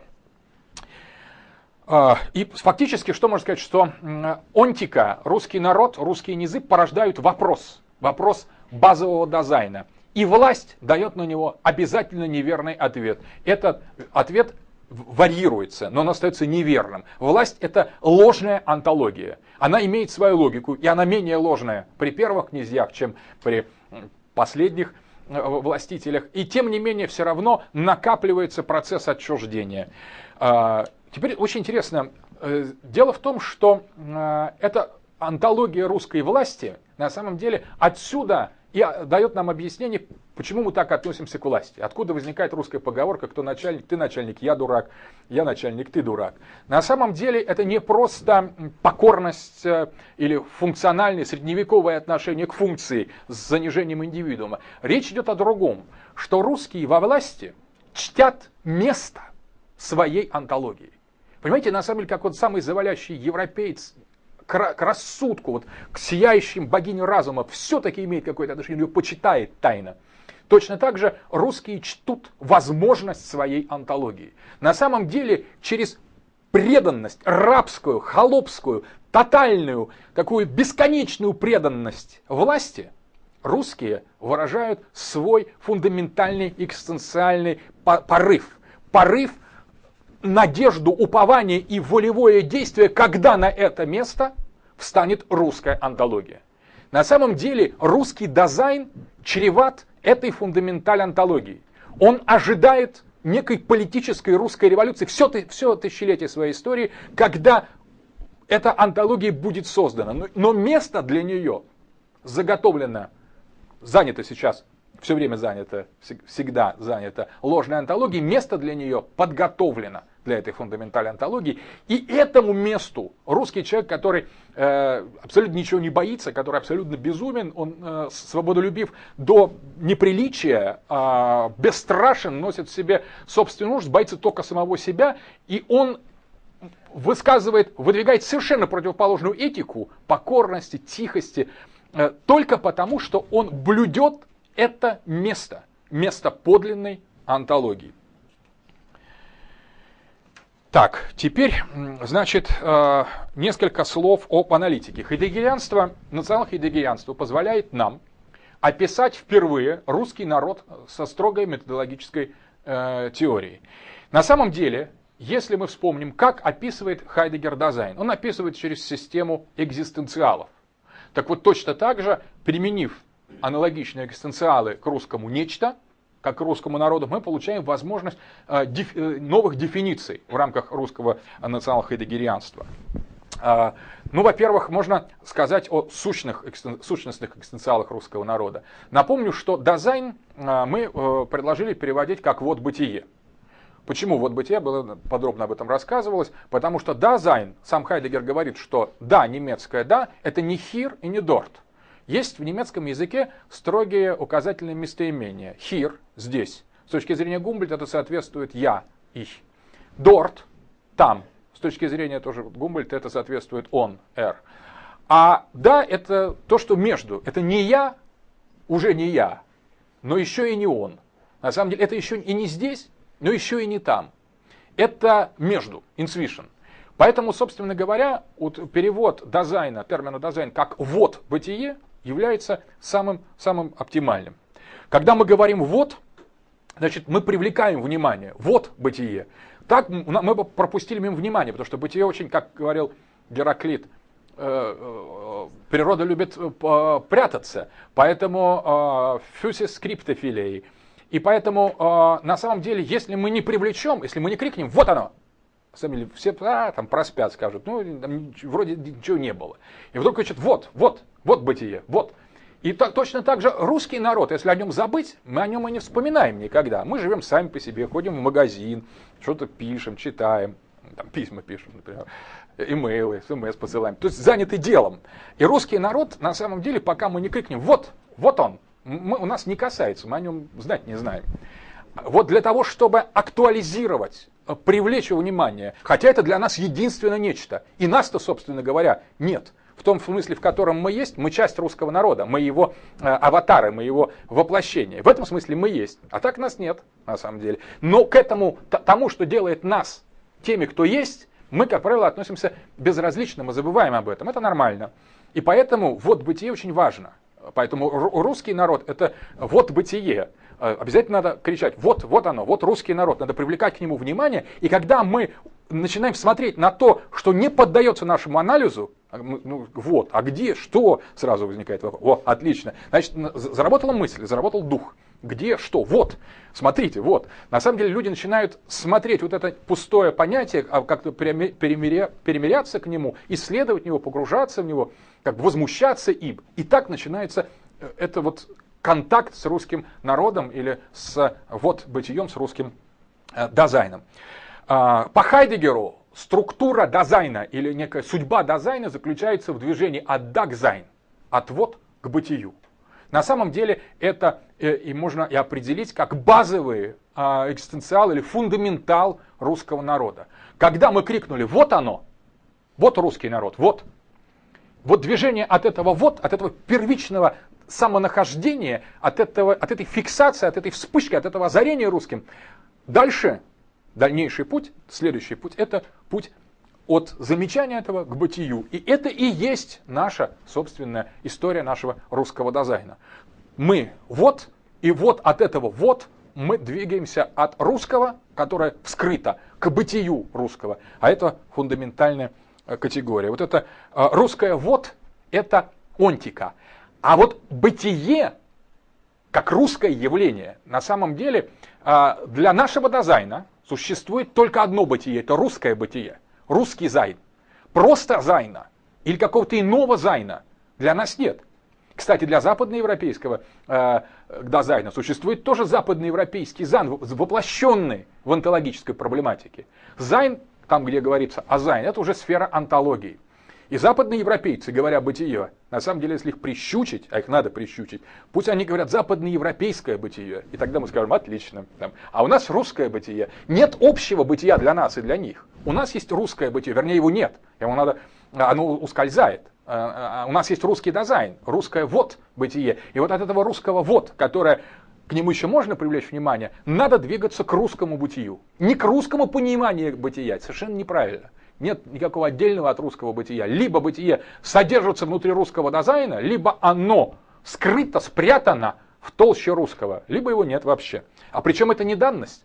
Обнаружить это вот бытие и бытие – это задание. Это и есть путь к созданию фундамент, русской фундаментальной антологии. Вот это онтика, а русское бытие – это антология. Несколько экстенциалов дизайна э, по Хайдегеру. Ну, например, очень важный – заброшенность и понимание. Применительно Геворфенхайт, Унферштейн, применительно к э, русскому дизайну, к русскому народу, можно сказать, что э, заброшенность воплощается в ощущении русской тоски. Э, потому что русские тоскуют, они смотрят на ракитник и жутко переживают. О чем они переживают? Вот помните, у Клюева ракитник рыдает о рае, но это рационализация. На самом деле они смотрят на Иву, смотрят там на себя, ну на себя понятно, грустно, а, а смотрят даже на других веселых и хороших, и все равно дико тоскуют, даже когда радуются и пляшут. Почему? Потому что в этом обнаруживается русская Геворфенхайт, русская заброшенность. А, русский принципиально заброшен. И он тоскует, обратите внимание, по Хайдегеру принципиальная категория. Заброшен кем, заброшен куда и заброшен откуда не поясняется. Такого нету. Ниоткуда, никуда и никем. Геворфенхайт это и есть Геворфенхайт. Забросили, значит забросили. Кто, куда и зачем, и почему, где и как и откуда, не, не задаются вопросом. Это такая фантазия. Вот это настоящий экстенциал. Когда мы так научимся понимать Геворхенхайт, мы научимся понимать дизайн. Когда мы научимся понимать дизайн, мы начнем понимать тоску русского народа. Это не тоска о том, что было. Это не тоска о том, что будет. Это тоска по самому себе. Русский народ переживает свою заброшенность, тоскуя по самому себе. Эта тоска ничем не может быть заполнена. Это тоска абсолютная, потому что она э, втягивает в свои структуры все, существо, не отдельного человека. На самом деле, это, в принципе, экзистенциал, неотъемлемый экзистенциал дизайна. Поэтому китаец, становящийся русским, должен в первую очередь освоить уроки тоски. Он должен научиться тосковать. Не думать по-русски, можно не думать по-русски, можно нет, не обязательно. А вот тосковать по-русски, то есть освоить экзистенциал Геворфенхайт, он обязан в первую очередь. Вот когда, глядя на вещь, он будет тосковать, по этой вещи, по, по самому себе, по, почему неудавшемуся или удавшемуся, который тоже окажется совершенно другим, тогда он действительно начнет постепенно вползать, входить в сферу, в зону нашего дизайна. И это необратимо, на самом деле. В русский дизайн можно вступить, из него очень трудно выйти, на самом деле. Человек, который познал опыт русской тоски, он ни на что его не променяет, даже если с чего угодно там будут. Э, это страшная вещь. С другой стороны, э, что э, еще один экстенциал Befindlichkeit дизайна, это переводится как находимость. Befindlichkeit. Sich befinden – находиться. Но в русском языке это, конечно, а, просто золото, а не слово у нас есть находить и находиться. А, мы знаем, вот, что в старославянском языке это ся, оно отделялось. Да ся исполнит э, молитву моя, я кадила пред тобой до сих пор э, в, мы, на, на вечерних э, стиховнях мы поем. А, и это очень принципиально. То, что ся можно переставить в начало. Да ся исполнит молитва моя, яко кадило пред Тобою. Здесь вот эта ся исполнится, да, которую мы воспринимаем как уже неотъемлемую, забытую э, часть возвратного, возвратной формы глагола, оно еще имеет ся, себя. Да ся исполнит, да себя исполнит. Поэтому Befindlichkeit, находиться, sich befinden, означает находить себя. Ся находить. То есть русский народ в своем фундаментальном экзистенциале находится. Просто находится. Он нигде находится, а он находится. Он себя находит. Он себя находит, по большому счету, и поэтому он находится. Он находится сам в себе для самого себя. И еще интереснее, находить, это значит идти, идти, ходить, ходить, оп, наткнулся на что-то, споткнулся. Он на себя находит. Он шел, шел и с собой столкнулся. Поэтому он и находится. Он одновременно и присутствует, находится, и находит себя. Поэтому это тоже очень важный экзистенциал. Вот это вот, с которого мы начали, такое какое-то абстрактное, э, неопределимое вот русского народа, Dasein а, все приобретает уже на, на такие конкретные, уже фундаментальные черты. Во-первых, оно тоскует, Dasein тоскует, русское тоскует. Во-вторых, оно на себя находит, о себя спотыкается, от, от себя немножко обалдевает. То есть э, русское находится, и это его базовое определение. Вот э, трудно сказать о русском что-то с точки зрения категорий, о русском дизайне. Но то, что он находится, и то, что он заброшен, это э, фундаментально. А, теперь а, э, Ферштейн, другой экстенциал дизайна, с этим сложнее. Ферштейн, понимать. Ферштейн, дословно, понимать, другой перевод, ну, понимать, Ферштейн, understand, да? А, по-немецки это какая-то невразумительная перестановка, Ферштейн. Практически почти что ферш, Форштелен, о котором Хайдгер очень много говорит. Ферштейн, ну взял, Штейн это ставить или стоять, Фер это менять, что-то переставил, и это значит понял. А у русских как? Не так. У русских глубже берите. У русских слово «понимать», которое означает экстенциал русского дизайна, этимологически восходит к двух, двум э, корням. Это от «понимать» это значит и, и, и мать. И мать это значит иметь. Это уже, уже интереснее. Понимать значит иметь. Но еще означает еще более фундаментально брать. Потому что в русском языке ять было слово. Оно означало иметь и брать одновременно. Ять, понимать. Н, огласовка. А, потому что корень открытый, он в данном случае становится архаический корень, добавляется n. Это русский, понимая, он как бы подбирает с одной стороны и поднимает с другой стороны. Очень интересно, будучи экзистенциалом, то есть первичным свойством дизайна, а не свойством антологии, обратите внимание, еще никакой не антологии. Мы говорим о экстенциальном анализе, фундаментально же э, антологическом анализе античности русского дизайна. Русская, когда начинает реализовывать этот свой экстенциал, оно начинает все поднимать, все брать. Но поскольку членение того, что надо понимать или поднимать, или брать себе, последует за этим экстенциалом, то русский, в отличие от, например, западноевропейского рацио, и там рус... рацио в центре стоит этого дизайна, поэтому оно очень быстро, рацио это соотношение, оно уже оперирует с разделенным, поэтому оно быстро понимает. А русское очень медленно понимает, оно вообще ничего не понимает. Почему русское ничего не понимает, даже через свое понимание? Но оно все время это делает. Оно стремится поднять. Поднять нерасчлененное все. Забрать все сразу, все вообще. Поднять, поиметь. Все, все, что есть. Это с трудом дается, это очень тяжело, потому что поднять надо и понять, поиметь, забрать, прибрать, освоить. Надо не что-то отдельное, даже не ряд каких-то вещей, а все вместе. И лес, и реку, и землю, и небо, и богов, и самого себя, самое неподъемное, что совсем не, не дается никакому пониманию. И вот это русское, а, русское понимание, то есть поднимание, подъятие, поимение всего – нерасчлененного всего, конечно, составляет совершенно особенность именно а, экзистенциальные характеристики русского дизайна. Русский человек почему ничего не понимает? Потому что он хочет понять все. Как только ему скажут, да нет, ну все это, невозможно, пойми вот часть. Он говорит, нет, ну тебя нафиг. И изображает, что он понимает, ничего не понимает. Он хочет понять все вообще. И на меньшее он не согласен. Но это фундаментально. Тысячи лет стремится все понимать, ничего не получается. Но тяжесть вот этого там в работе экстенциала идет. Труд, настоящий русский труд, это труд понимания, подъятия. Русский берет за края какие-то вещи и начинает тянуть их. Как бы мир начинает тянуть. У него не получается, ни у кого не получится. Но специфика русская, что не бросает. Он не бросает, не получается ничего там. И спокойно дальше понимает. Это он так понимает.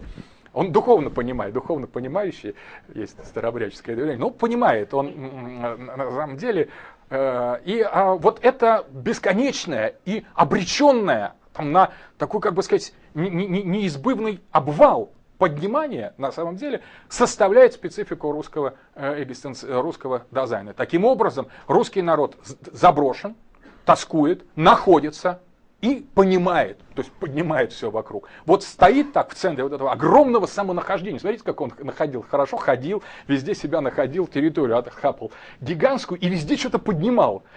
Якутов поднимал, там хозяйство, все время что-то пытался приподнять. На самом деле, такое ощущение, что континент хотел куда-то немножко передвинуть, потому что не, не, не так что-то стоит. Чувствовал волю к пониманию внутреннюю. Вот, поэтому это вот такое русское да, и русское, да, русское бытие стремится понять все. Другие малые экстенциалы, ну или просто экстенциалы, э, например, In-Sein русского, э, русского Dasein а. Русский Dasein есть в. Русское бытие – это бытие в.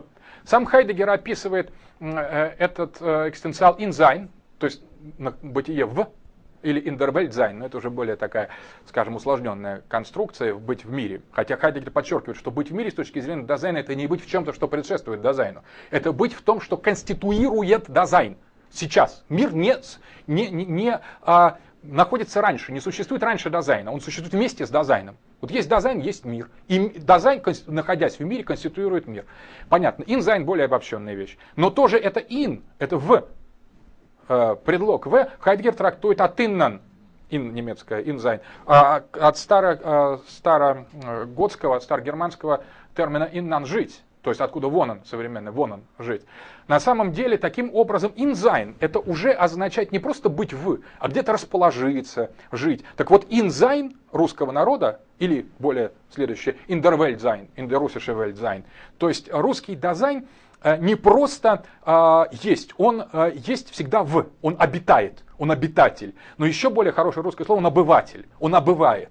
Он от слова быть обывает, он все обывает, он вот здесь нашелся, затасковал, пытается все поднять и еще э, как-то все это населяет методично. Вот русский дизайн обязательно должен что-то населять. Не для своей э, рациональной выгоды, не для э, любопытства к новым географическим открытиям, по русским было наплевать. Они просто двигались по пространству, по своему экзистенциальному русскому пространству, развертывая его как карту, чертя русское пространство, они его обязательно обживали. Даже вот куда русский человек даже садится, например, в поезд, он начинает э, купе обживать, достает колбасу, яйца вареные, курицу. И это вот это действие, какое, в принципе, вот ты там поел, и там может поесть, но он начинает быть там. Он начинает в этом э, в поезде, в этом вагоне по-русски, по-русски обывать. А, то есть он а, что-то делает, что-то специфическое русское, специфически дизайновое, что сам объяснить не может, но все понимают. И те, которые едут, смотрят в окно, и сам он, и проводники, и даже вот эти культура э, подстаканников железных, э, на самом деле, которые уже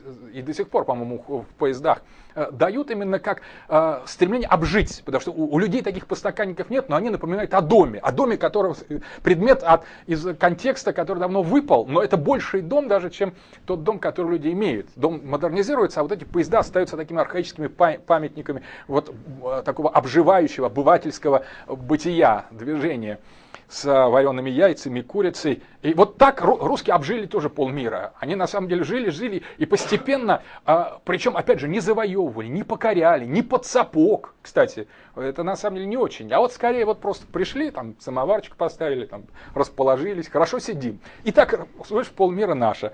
А, вот так а, инзайн. Поэтому мы, э, когда находимся в, мы обживаем это, мы обитаем в. И вот это в для нас очень важно.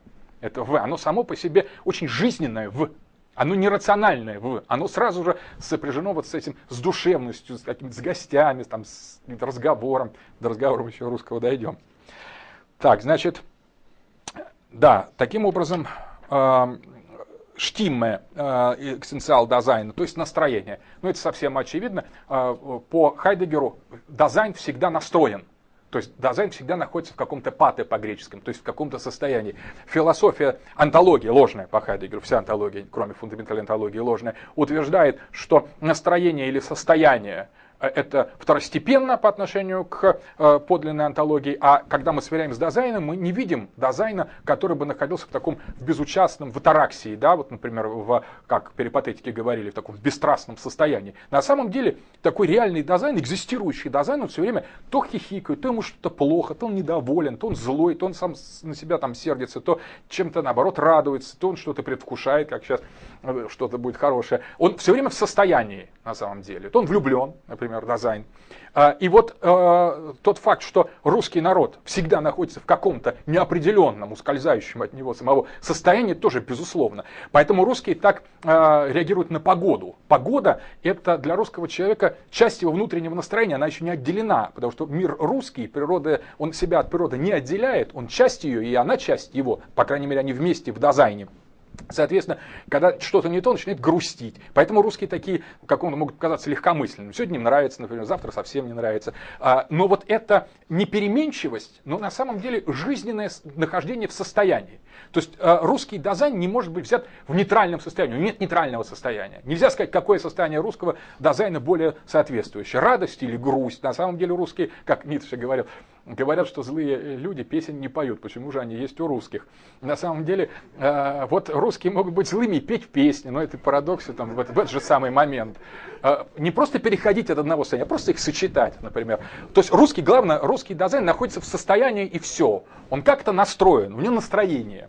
И без этого настроения он не, не охватываем. Когда мы будем говорить, он, тем самым он убегает в каких-то жестких определений. Ты к нему с этой стороны, он по-другому настроен, от тебя уворачивается, и ты мимо пролетел. Поэтому на самом деле вот надо учитывать в дизайне штимме и штимунг, то есть настроение, настрой русского дизайна. Еще экстенциал зорге. Ну, русский народ, это, по-моему, самое очевидное, он постоянно озабочен.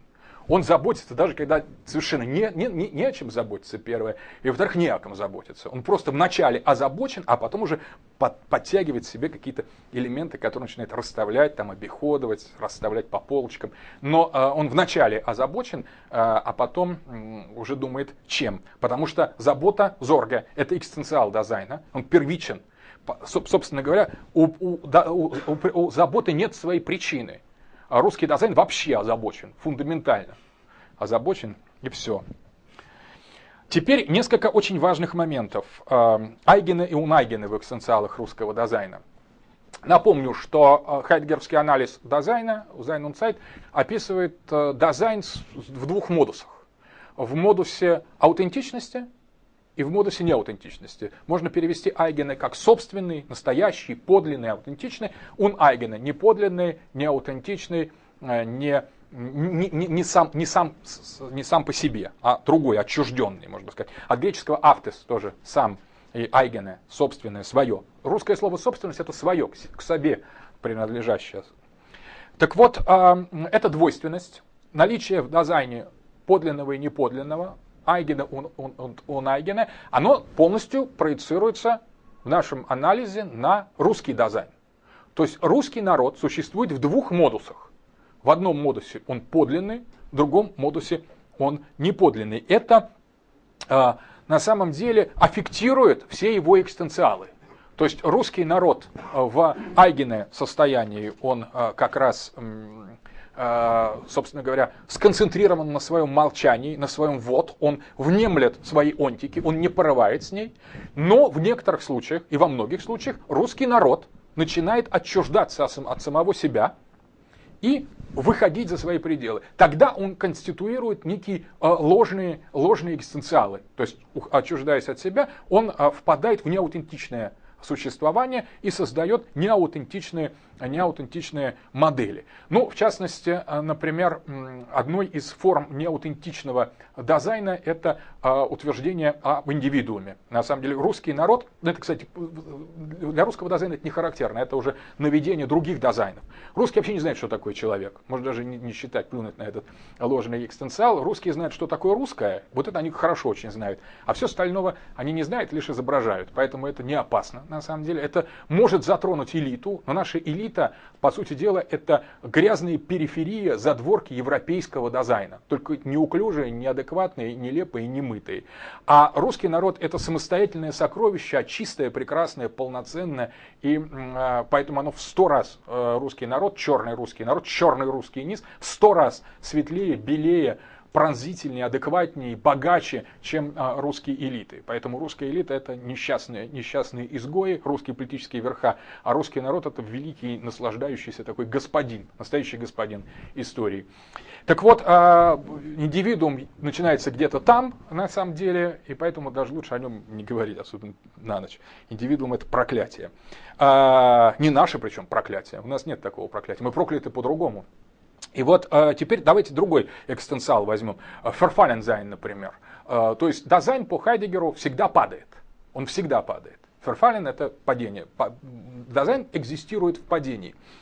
Э, но он экзистирует по-разному. Он экзистирует по-разному. Например, когда он аутентичен, он падает в свою собственную, в свою собственную бездну. Дело в том, что у дизайна нет дна.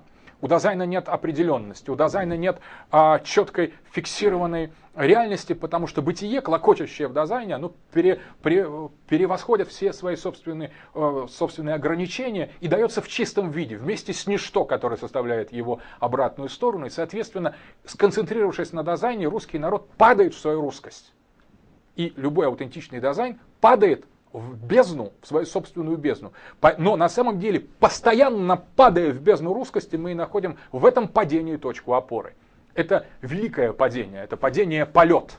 Это бытие в русском, а, в русском это, это раз уже свершившееся, или путь, быстрый путь, быстрее, чем падать, сложно двигаться. Быстрый путь от вот к бытию, к русскому бытию. А есть э, Найгена издание этого экзистенциала, неподлинное издание этого экзистенциала, которое воплощено в Verfallen, Zuhandensein, или э, в падении в подручное, то, что называют Vorhandensein и Zuhandensein по Хайдеггеру. Хайдеггер много об этом пишет, Sein und Zeit.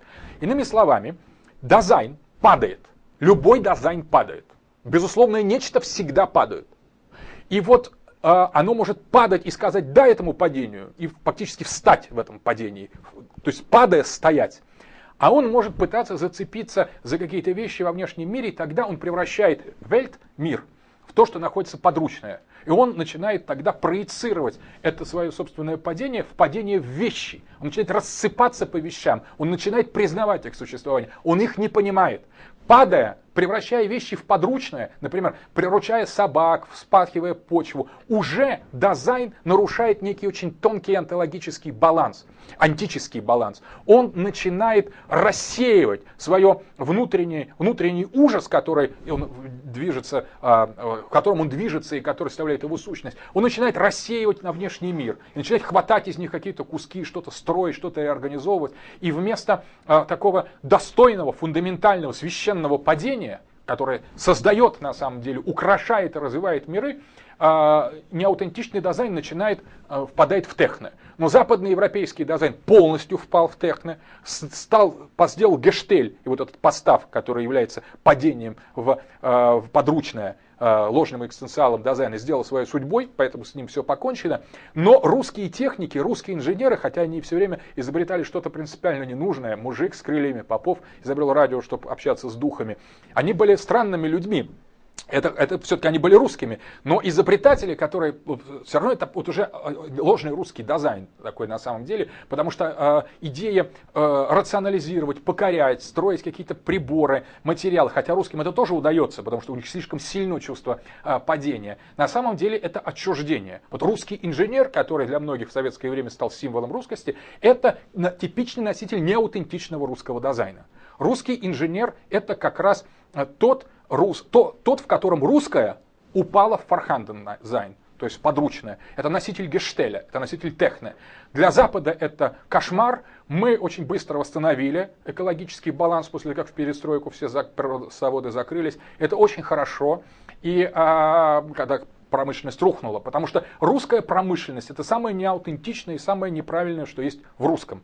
На самом деле, чем меньше русский человек э, вот, падает в подручное, чем менее рационально относится к окружающей среде, тем лучше дает э, э, хлеба, поля, тем больше э, погода улучшается, солнце светит. Это очень важный баланс, на самом деле. Ни в коем случае нельзя нарушать, э, нарушать нетронутость того мира, того инзайн, в котором обитает русский. Он, конечно, и технику оживляет. Вспомните, у Платонова там с этими с поездами разговаривали. Он все может оживить. И русские инженеры слишком русские, но все-таки инженеры. То есть в них есть дизайн, и в них даже есть аутентичный дизайн, но где-то эти русские инженеры перегибают палку, и в советское время они действительно нанесли русскому дизайну большой, э, большой вред, когда они, они стали книжки читать, там, популярную литературу, то, что совершенно было э, не надо. И, в общем, ничего не поняли, но с другой другой стороны, очень много э, о чем забыли, читая эти книги. Другая пара э, это нам особо не грозит, но так, э, дело в том, что русские инженеры на самом деле периодически давали еще в перестройку о себе знать, сейчас они исчезли, опасные люди, надо с ними осторожней. Другая пара экзистенциалов по Хайдеггеру это Furcht und Angst.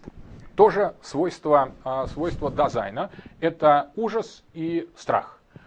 Опять же пример Eigene, Uneigene. Страх – это бегство а, во внешний мир от внутреннего ужаса. Ужас – это ужас дизайна от самого себя. Не аутентичный, не подлинное чувство – это страх, подлинное чувство – это ужас. Вот какие пары потенциалов, вот какие пары. Не безопасность и подозрение, а страх и ужас – то есть ты либо за страх, либо за ужас. А тот, кто за комфорт, тот вообще вне дизайна.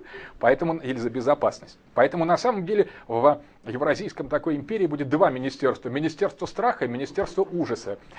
Э, Причем они будут враждовать, поскольку Министерство страха на самом деле оно очень подлое, оно будет э, играть на страхе, оно будет разгонять Dasein по внешнему миру. А Министерство ужаса, наоборот, собирать, э, собирать Dasein к его собственной сути. Но, конечно, таким образом существует... Ведь Angst, ужас, это ужас от самого себя, а не от кого-то другого. Furcht – это стремление объяснить этот страх от самого себя постулированию, конституированию, например, маньяка, врага, чужого, инородца, ну кто у нас сейчас враги, даже американец это свойство фуркс, фурхт. На самом деле русский дизайн, русский человек боится только самого себя, он в ужасе от самого себя.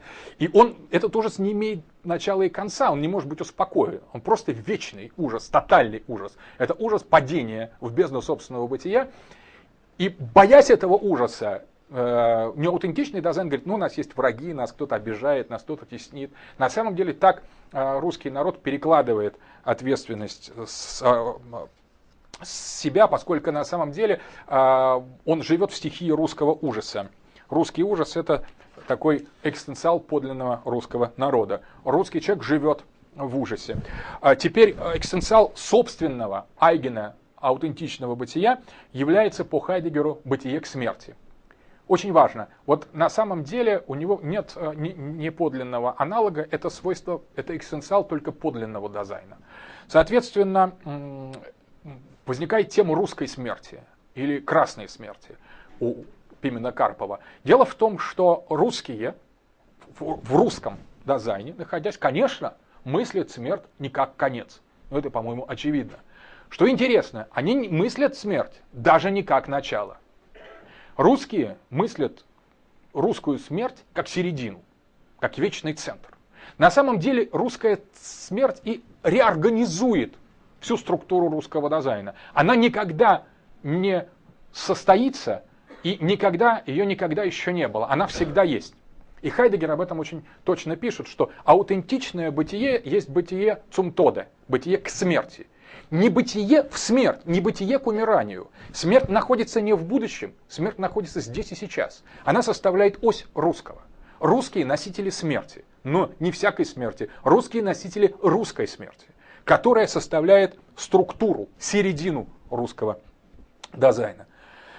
И э, поэтому русские в подлинном состоянии не мыслят конец своего народа, это совершенно неверно, не мыслят его начало, не мыслят собственную смерть, это вообще никого не интересует, собственная смерть. Русский э, э, дизайн мыслит смерть перед лицом которой он стоит, это русская смерть. Почему она русская смерть? А потому что бытие всегда шире, чем сущее. Ну, об этом мы говорили во второй, в первой лекции о Хайдегере. И вот русские чтут вот это превосходство бытия над сущим через почитание русской смерти. Русская смерть, которая действует, которая работает, которая постоянно находится в центре русского дизайна. Вот есть еще такое отвлечение немножко в легкие темы. А, русский досман и русская гереда. А, помните, что а, экстенциал, один из ложных у Найгена экстенциалов дизайна являлся досман. То есть ман денkt, ман man drinkt, trinkt, то есть äh, нечто, нечто думает, нечто пьет, то есть как английское they say, говорят. Так, в немецком есть такое выражение man непонятно кто конкретно думает, ну думает, так, ман. Хайдегер считает, что есть такая категория, дасман, такое явление, это э, кто неаутентичного дизайна. Дело в том, что неаутентичный дизайн, состоящий, слепленный из этих ложных экзистенциалов, э, этот неаутентичный дизайн, он э, имеет тоже свою структуру, свою специфику, и в центре этой структуры стоит досман. На самом деле э, этот русский das Man – это некое ложное русское бытие, бытие русского народа, отвлеченного от самого себя. На самом деле das Man и является автором и креатором онтологии, ложной онтологии. Когда э, онтика начинает осмыслять себя, она создает некую онтологию. Поэтому происходит das Man. Но русский das Man, может сказать, вспомнив, что мы говорили об онтике, об онтологии, как о политической истории русского народа, можно сказать следующее.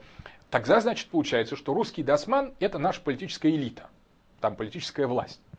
А, но здесь не совсем так. На самом деле а, она не, это не совсем политическая элита, потому что политическая элита просто не русский досман. То есть то, как мыслит а, русский народ, наши политические верха практически почти на всем протяжении русской истории, это вообще с нашим это чисто ложная антология, не нами созданная, нам навязанная. Она ложная, но она совершенно чуждая нам. И в этом отношении это не русский досман. Это какая-то захолустье европейского, европейского досмана, который повторяет то, что просветители бубнили или какие-нибудь там позитивисты или марксисты, не без всякого понимания.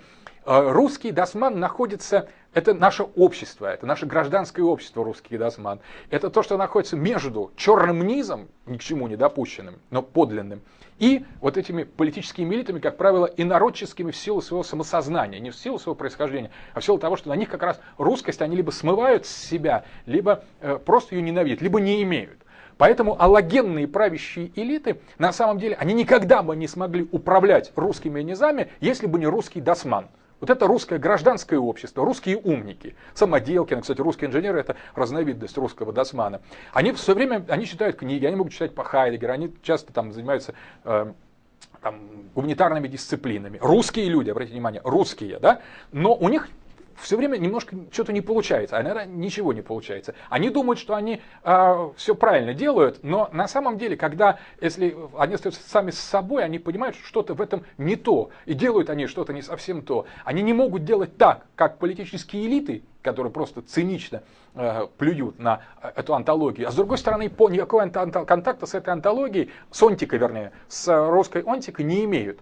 А, и вот зависшие между, между политической элитой и настоящими низами, которые хорошо сидят, а, вот это гражданское общество, так называемые мыслящие русские люди, вот они как раз самые страшные, потому что они являются инструментом, с помощью их не русская антология, чисто ложная антология осуществляет эксплуатацию и оккупационное управление насилия над русскими низами. По сути дела, конечно, они не принимают то, что им транслируют, там, Соросы, либералы, там, они не, и коммунизм они не поняли, ничего не понимают, русский досман. Он остается русским, это русский экзистенциал, но он осваивает, как вот э, собачки в, э, в цирке или кошечки, они осваивают, ну, там гавкни, видишь, там два, два раза гавкни, его он гавкает. Потом он забывает то, что дали там капусту или что-то пожрать, там налили молока, мясо бросили. Но как только опять его пинками кто-то идет, ну-ка там скажи, там, как, что первично, материя или, там, или дух, он сразу, о, о, там гав, гав, там два.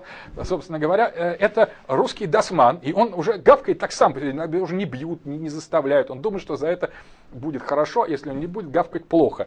Это неприятное явление, но, но оно сейчас, по нашим прогнозам будет расцветать. Вот, кстати, примером русского досмана, да, еще, свойство досмана это гереды, мы говорили, это немецкий термин, означает болтовня. Это некий такой диалог или монолог, который идет в голове обычного человека ни о чем. Он не имеет начала, не имеет конца. В нем постоянно темы сбиваются с своих маршрутов. Там, э, соображение, вот там аптека, не забыть бы зайти там купить там, как таблетки от нас, только прибывается, да, там все-таки Путин там не то. Там, э, и какие-то там какие-то шальные уже совершенно по, такие покатливые мысли иногда вторгаются в это, но быстро растворяются. Потом вспомнил о, о, о делах, о чем-то о книге, не забыть посмотреть «Спокойной ночи». Э, и, собственно говоря, этот поток, он на самом деле составляет гереды.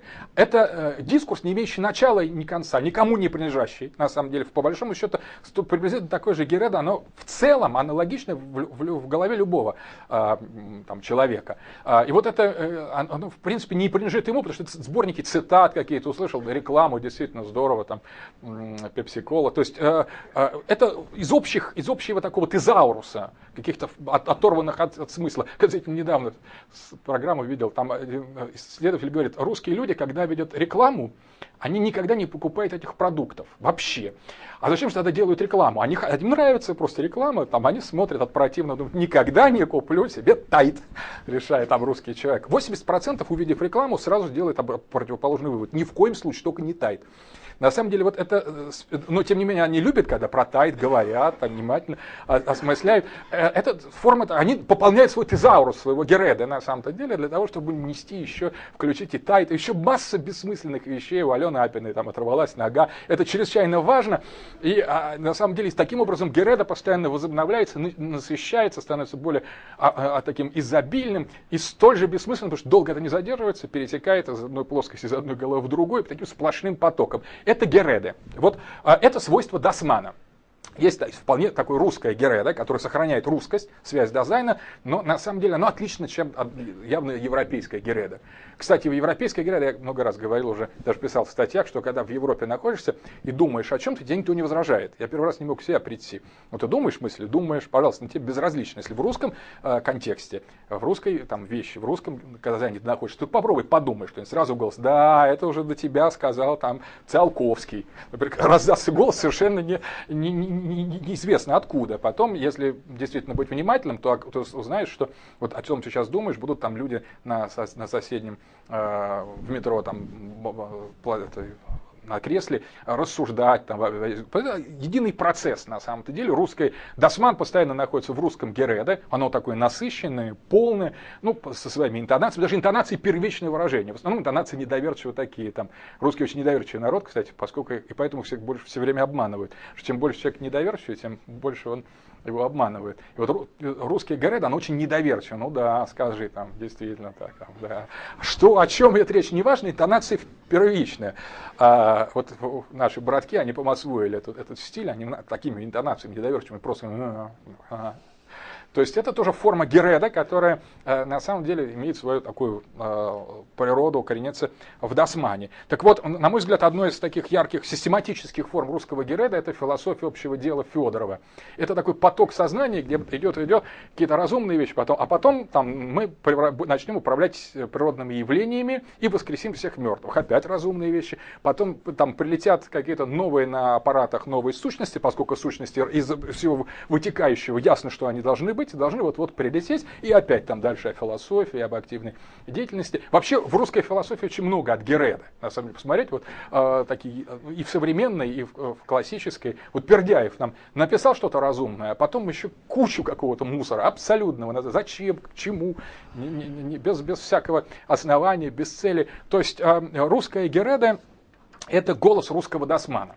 По мере того, когда ослабляет хватку не русская элита, она сейчас ослабляет хватку, русское гражданское общество повышает свое значение. Поэтому русская Гереда – это опасная вещь, на самом деле. Перестройку, она чуть было не захлестнула всех. Появились космисты, какие-то э, люди, э, экстрасенсы, которые заряжали воду. На самом деле люди уже стали седины в черные, как смоль, волосы превращать перед телевизорами. То есть началось. Вот это русская гереда очень опасная, потому что оно устроено в значительной степени по выкрикам русского дизайна, а он безумный. И, соответственно, русская гереда – это рационализация, ну такая неверная рационализация, очень хаотическая, случайная э, русского безумия. Опасная вещь. А теперь э, несколько еще фундаментальных вещей о русском времени. Мы знаем, ну уже подходим к концу, кстати. Я думал дольше. А, русское время. Все-таки книга называлась «Sein und Zeit», и помимо того, что Хайдегер, конечно, писал о Dasein е, в основном он писал кое-что и о Zeit. О времени, о Zeitlichkeit, темпоральности по Гуссерлю феноменологически. Значит, а, а, русское время. Соответственно, по Хайдегеру, Время есть экзистенциал Dasein а, или более того, главный и фундаментальный экзистенциал Dasein а, потому что Dasein есть время, а время есть дизайн в своей сущностной стороне. Не дизайн существует во времени, не время это не свойство ни объекта, мира какого-то, несуществующего, не субъекта, тоже несуществующего, а это некое свойство дизайна. Поэтому есть только одно время, экзистенциальное время, антическое время – фундаментально-онтологическое время, которое Хайдегер называет временем трех экстазов. Я кратко повторю. Экстаз прошлого связан с Befindlichkeit, то есть выход времени, когда время дает о себе знать в экстенциале дизайна, оно утверждает себя через Befindlichkeit, то есть через находимость. Для русского народа это очень понятно. Это составляет прошлое. Первый экстаз русского времени – это прошлое русского времени, которое воплощено в нашей, наших исторических, э, нашем историческом старте. В какой-то момент, совершенно конечный момент, русский народ нашел себя, стал находиться, стал обитать. До этого момента мы можем гадать, но с какого-то момента у нас есть прошлое. Это прошлое совершенно конкретное. Это прошлое вращается вокруг середины, э, середины тысячелетия, первого тысячелетия, ближе к созданию киевского государства. Вот там мы начинаем находить себя, находиться. Это наше прошлое, конкретное в русском народе. Совершенно как прошлым для западноевропейского дизайна является греческая философия. Она является его прошлым, конкретным. Э, что было до этого, никто сказать э, не, не, то, не точно, не не точно не может. Это вне западноевропейского дизайна. У нас есть прошлое. Это русское прошлое, факт нахождения русского народа, который нашелся. Он нашелся и как бы зажил. Ну и дальше уже известно, что началось. Он нашел себя, и это русское прошлое воплощено в вот. Вот всегда в прошлом.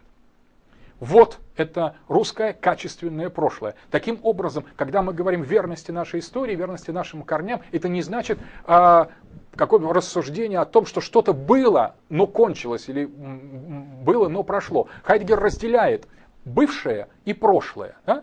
Он говорит, что то, что было, поскольку бытие не э, то, есть то, что лежит во времени, а бытие есть время, соответственно, бывшее, то, что было, было, оно то и есть, и то и будет. Потому что в бытии нет, оно не, не, не временная категория, она сверх, ну, она совпадает со временем. Соответственно, вот то, что прошло, то того либо не было, либо на самом деле оно было, но тогда оно не прошло. Поэтому прошлое это свойство просто неаутентичного дизайна, понимания бывшего. То есть прошлого нет, есть только бывшее. Лишь неаутентичный Dasein рассматривает бывшее как прошлое. На самом деле, поэтому прошлое есть всегда. И прошлое это русское вот. Вот русский народ и есть в своем состоянии вот, как Dasein, вот бытие русского народа. Вот русский народ это и есть прошлое. Это старт. Это старт, который, ну, можно локализовать его там в восьмом-седьмом веке, но на самом деле это конструкция, это просто так мы привыкли. На самом деле для Dasein а нет этих веков, этих градаций. Для Dasein а есть, что русские нашлись, и это безусловно, и это абсолютно. Поэтому русское прошлое состоит в русском «вот». Русское «вот» и есть русское прошлое. Теперь, а, что такое а, русское будущее? По Хайдегеру время течет, ну вы знаете, я уже говорил, в обратную сторону. Оно идет не из прошлого в будущее, а из будущего в прошлое. Потому что будущее больше есть, чем а, бывшее и чем настоящее. Оно действительно есть. Оно есть в полной мере, потому что в прошлом – в экстазе, в будущем экстазе времени, вернее в будущем, в будущем экстазе времени э, бытие присутствует в своем чистом виде. Мы вспомним, как идет развитие дизайна от да к зайну, от вот к бытию. Будущее это бытие. И будущее, поэтому, поскольку оно первично, фундаментально, оно-то и делает будущее э, бывшее бывшим, а не просто прошлым. Потому что только то бывшее, что имеет будущее. Соответственно, будущее является концентрацией русского бытия, русского Sein а. И русское будущее, можно сказать, если мы всегда мыслили э, то есть как, если мы понимали мир, создавали онтологию политически, то чем является очень конкретно, грубо и жестко русское будущее? Оно является а, таким самоустройством русского Dasein а, когда политическая власть станет полностью русской. И когда эта власть будет воплощением русской фундаменталь антологии.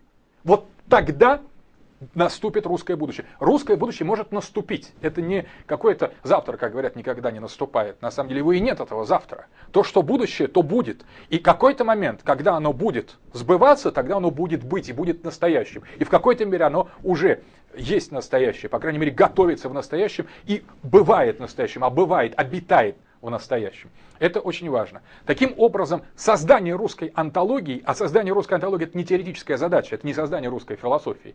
Русская философия, русская антология это, это власть, на самом деле, пока она была ложной антологией. Приход к фундаменталь антологии, к русской фундаменталь антологии, это значит, что русское будущее наступает, наступило, и тогда проявится русская власть. Это будет финальный, финальный этап Dasein а и пик Э, его движение от вот к бытию. И что такое русское настоящее? Это процесс, э, этот второй экстаз времени, э, третий экстаз по очереди, экстаз настоящего. Это процесс между вот и бытием. На самом деле настоящее – это момент движения от вот к бытию. Там, где этого движения от вот к бытию нету, там нет ничего, там есть сейчас.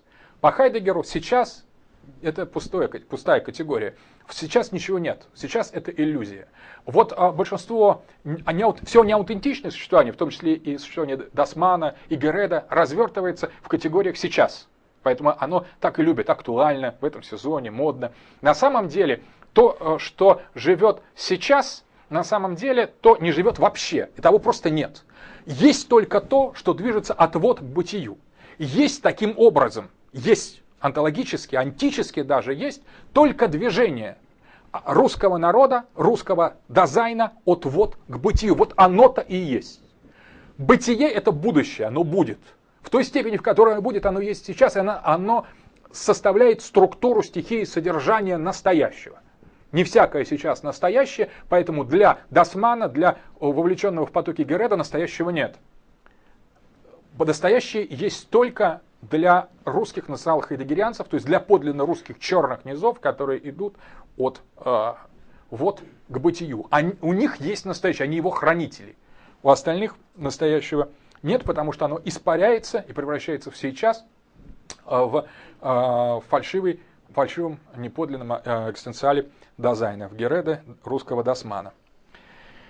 Так, значит, э, почти, да, русский Теперь самое важное.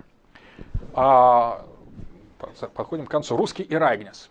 Значит, в центре философии Хайдегера, уже представляющий собой оперативно-онтологическую революцию, лежит понятие Райгнеса. Райгнес – это по-немецки событие. Сам Хайдегер трактует этот термин, по-моему, говорил об этом, а, из такой псевдоэтимологии, он сам говорит, что это не этимологическое, а псевдоэтимологическое толкование, а Айгене он трактует «эр айгнес» как превращение в собственное. Но, конечно, сам он говорит, что этимологически это аугане, то есть это замечание. Эрайгнис – это событие, замеченное кем-то, от ауга, глаз. А Нуна его трактует как а, особставление, о превращение в собственность, то есть аутентификация, можно так, аутентизация. Эрайгнис. А русское событие а, гораздо лучше, на мой взгляд, и гораздо здесь совсем, это событие, это снова с бытием, это опять в, в бытие, это опять событие, значит, бытие там куда-то растворившееся, утраченное или воплотившееся в отчужденную власть, оно снова находится. Собственно говоря, таким образом, событие по Хайдегеру только одно. Событием, теперь очень интересно, что является по Хайдегеру событием, Райднес? Им является завершение курса, теперь мы уже знаем, западноевропейского дизайна от до Сократиков к Ницше, завершение, осознание этого процесса, И новое начало, zweite но второе начало, как Хайдегер говорит, это означает восстановление подлинного гефирта и возврат вторжения бытия через дизайн. На самом деле это некий не то что новый цикл, а, а новая вечность. Это вторжение, возвращение бытия, резкая иррупция, взрыв, имплозия бытия, когда бытие в Dasein е внезапно начинает говорить в полный голос, и структуры этого нигилистического мира опадают как осенние листва нигилистического западноевропейского. Возникает новый Dasein, и вот это возникновение Dasein а, которым Хайдегер рисовал через Sein, перечеркнутое двумя чертами, через Geviert, через возникновение новых последнего бога, нового человека, сверхчеловека, новых небес и новой земли, кстати, к земле будущего, к которой относится, относимся мы по его, э, э, по его реконструкции, это, собственно говоря, и есть эрагнис. И это очень конкретная вещь. Это когда будущее станет будущим. Вся западноевропейская история по Хайдегеру тайна даже в своем гештеле, даже в своем технике, была направлена к пришествию самого Хайдегера и, соответственно, к его социально-политическому антуражу, национал-социализму. Вот какое значение Хайдегер вкладывал в национал-социализм. А, я думаю, что он такой один вкладывал, но поскольку он был прав, он единственный, кто был прав, значит так оно все и было. И вот таким образом э, этот Ирайгнес, а, Хайдегер, особенно в средний период, 30-е и 40-е годы, совершенно четко отождествлял с неким конкретным действием. Но это было не социально-политическое действие, а социально-политическая реальность просто отражала то философское действие, которое происходило в сознании Хайдегера, распознавшего тайну западноевропейского дизайна и подготовившего новый эрайгнес. Новый эрайгнес это был своего рода тысячелетний райх, ну если социально-политический, а по, по Хайдегеру это был взрыв, эрупция бытия, новое начало, когда бытие он даже описал его, это Рагнес, начнет мыслиться не через сущее, а через само по себе. Когда вопрос западноевропейского, это уже мы знаем, до Зайна будет обращен непосредственно к Зайну. Он все время повторял фраг Sein, Frage Sein, непосредственно. То есть не, не постигайте бытие через сущее, постигайте бытие через бытие. Понятно, что трудно. Понятно, что невозможно. Понятно, что сейчас разнесет. Пусть разнесет, говорил Хайдгер, вперед. И а, на самом деле вот этот Ereignis, который в, почти произошел в его сознании, и вся вот, посмотрите, история философии, история полит, социально-политической э, учений на Западе, она развивалась до какого-то момента и уперлась в национал-социализм. И этот национал-социализм был действительно завершающим аккордом западноевропейской истории, где подводились счета с прошлым, на самом деле, и какой-то вырисовывался колоссальный, абсолютно непонятный, черный, чудовищный, новый, новый, новый онтологический план. И Хайдегер о нем, э, вот он и был его носителем. Но этот Эрайгнис у Хай... в Германии, в западноевропейской философии не случился. Тут Хайдегер на некоторое время попал в дурку после 1945 года, искренне он не прятался. Потому что то, что рухнуло, это не, не должно было рухнуть на самом деле. Понятно, что Эрайгнес приходит в свое время, но Хайдегер был, был абсолютно уверен, что вот, что все знаки были на места всех созвездий, все онтологические, все онтологические э, признаки были на лицо, и вот этого не произошло, и национал-социализм был явно чем-то другим, а если бы он был тем, чем он был, он бы не кончился. Раз он кончился, значит, он был чем-то другим, раз он пал, э, и, соответственно, тогда началось молчание Хайдегера. Хайдегер говорил, ну вот открестись от этого. Он говорит, нет, говорит, ребята, я лучше прошлого года, говорит, я не буду, я буду молчать. Таким образом, Эрайгнис, о котором он иногда писал, кстати, но уже в отрыве от всего, даже подразумеваний, стала структурой молчания Хайдегера после 1945 года. Но Эрайгнис, я хочу сказать, никто не отменял. И для западноевропейского дизайна тоже. Хотя черт с ним, с этим западноевропейским дизайном, не наше дело. Это просто так, это как бы им месседж. Uh, на самом деле. Его никто не отменял. И эти друзья от Хайдегера никуда не денутся, потому что там сейчас они полностью и целиком и полностью живут в его тени в тени его молчания. Что они бубнят, то что западноевропейские гереды, они уже сами, по-моему, от себя обалдели с политкорректностью, с этим. Ну, ну, ничего, они продолжают эти, они считают, что работа нигилизма не закончилась, что рано нового восстанию. Черт с ними, на самом деле их дело, но у них Gerede есть в плане, не Gerede, Ereignis есть в плане, хайдегерский Ereignis, и если они хотят выжить, они пойдут туда на самом-то деле. Если у них есть Dasein, и если он правильно расшифровал их Dasein, значит этот Dasein встанет на путь э, хайдегерианства в том, в том конкретном смысле, без наших поправок. Мы здесь совершенно ни при чем. Это разговор о чем-то чужом, другом, и нас, строго говоря, не волнующем. Но теперь давайте посмотрим. А, значит, с Эрагнисом у них эм, своя история, а у нас какая история с Ирагнисом? Это уже совсем э, интересный вопрос. Но с точки зрения экстенциального анализа должно быть русское будущее.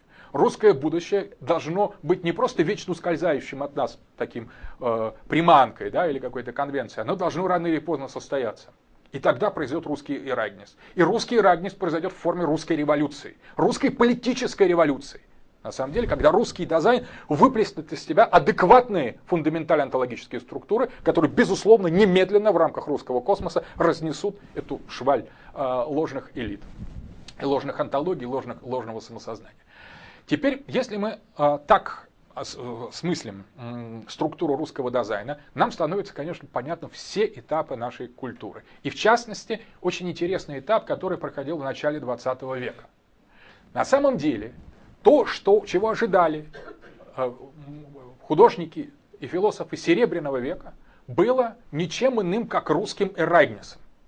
Русский эрайгнес – это то, что воспевал Клюев, то, что воспевал Блок, то, что воспевал Хлебников, то, о чем писал Платонов, о чем писала вся культура, там, Мережковский, э, чего ожидал Флоровский. Э, по, по сути дела, э, фактически русская культура Серебряного века – это было ожидание русского эрайнеса. На самом деле вот эта отчужденная антология царских элит, она была очевидна всем деятелям русской культуры, и также был очевиден э, фундаментальный дизайн русского народа. Если мы этими глазами, вот с помощью того, о чем мы сейчас говорили, перечитаем культуру Серебряного века вы увидите на каждой странице, в каждой строчке стихотворений подтверждение этих ощущений во власти предчувствия. Русь была вся во власти предчувствия. Чего она ожидала? Чего ожидала Русь? Она ожидала Эрайгниса. И на самом деле и у нас этот Эрайгнис состоялся. Это был 1917 год. И многие те, кто готовили и ждали этот русский Эрайгнис, восприняли приход большевиков как, так, как Хайдегер воспринял приход национал-социалистов. И еще где-то до середины 20-х годов так в Зангешихлихе смысле они пытались истолковывать большевистскую революцию. Речь шла о том, что старые антологические элиты были снесены, и поднялся вот этот новый, новый молчащий, вечно молчащий, униженный и божественный народ, сверхбожественный народ, русский народ из низу, черные, черные низы поднялись и принесли с собой новую весть, новую власть, новую антологию. Так мы и переживали до какого-то момента, а, а, до какого-то момента большевистскую революцию, и в отличие от Хайдегера, судьба людей, которые вложили всю свою жизнь в ожидании русского Ирагниса в начале 20 века, было другое. Мы не, потеряли а, политическую независимость, нас не разгромили иностранные, не оккупировали иностранные державы, а на самом деле что-то не, не сошлось. То есть этот Ирагнис был симулирован, подделан, а опять элиты оказались какими-то не, не совсем нашими. И опять началось э, Гереда, опять началось насилие. Уже новые, э, новые отчужденные типы заняли место антологии, в данном случае марксистские догматики, которые продолжали отчасти вынимать что-то из черных низов онтики. С чем-то они соотносились. И эту революцию они сделали на этом антическом импульсе. Но начали его постепенно корежить. Опять возникло, вступило русское гражданское общество, черт бы его побери, которое стало болтать, нести вот эту марксистскую ахинею, вместо того, чтобы где-то к концу 20-х годов сделать э, Устрялова просто официальным идеологом и пойти за национал-большевизмом просто уже серебряным веком там, да, на новый этап русской революции. На следующий этап, возвращая эту революцию к русским донным корням, вот эта гереда, отчужденная русскость, оно пошло на компромисс с аллогенными, новыми уже, нового типа аллогенными элитами, и дальше э, мы Ирайгнес свой провалили. Но, на самом деле, но, где находится Ирайгнес? Он находится в будущем. Он не может быть провален до конца. И западноевропейский Ирагнес находится в будущем, но опять черт бы с ним. А вот наш Ирагнес, он находится в будущем.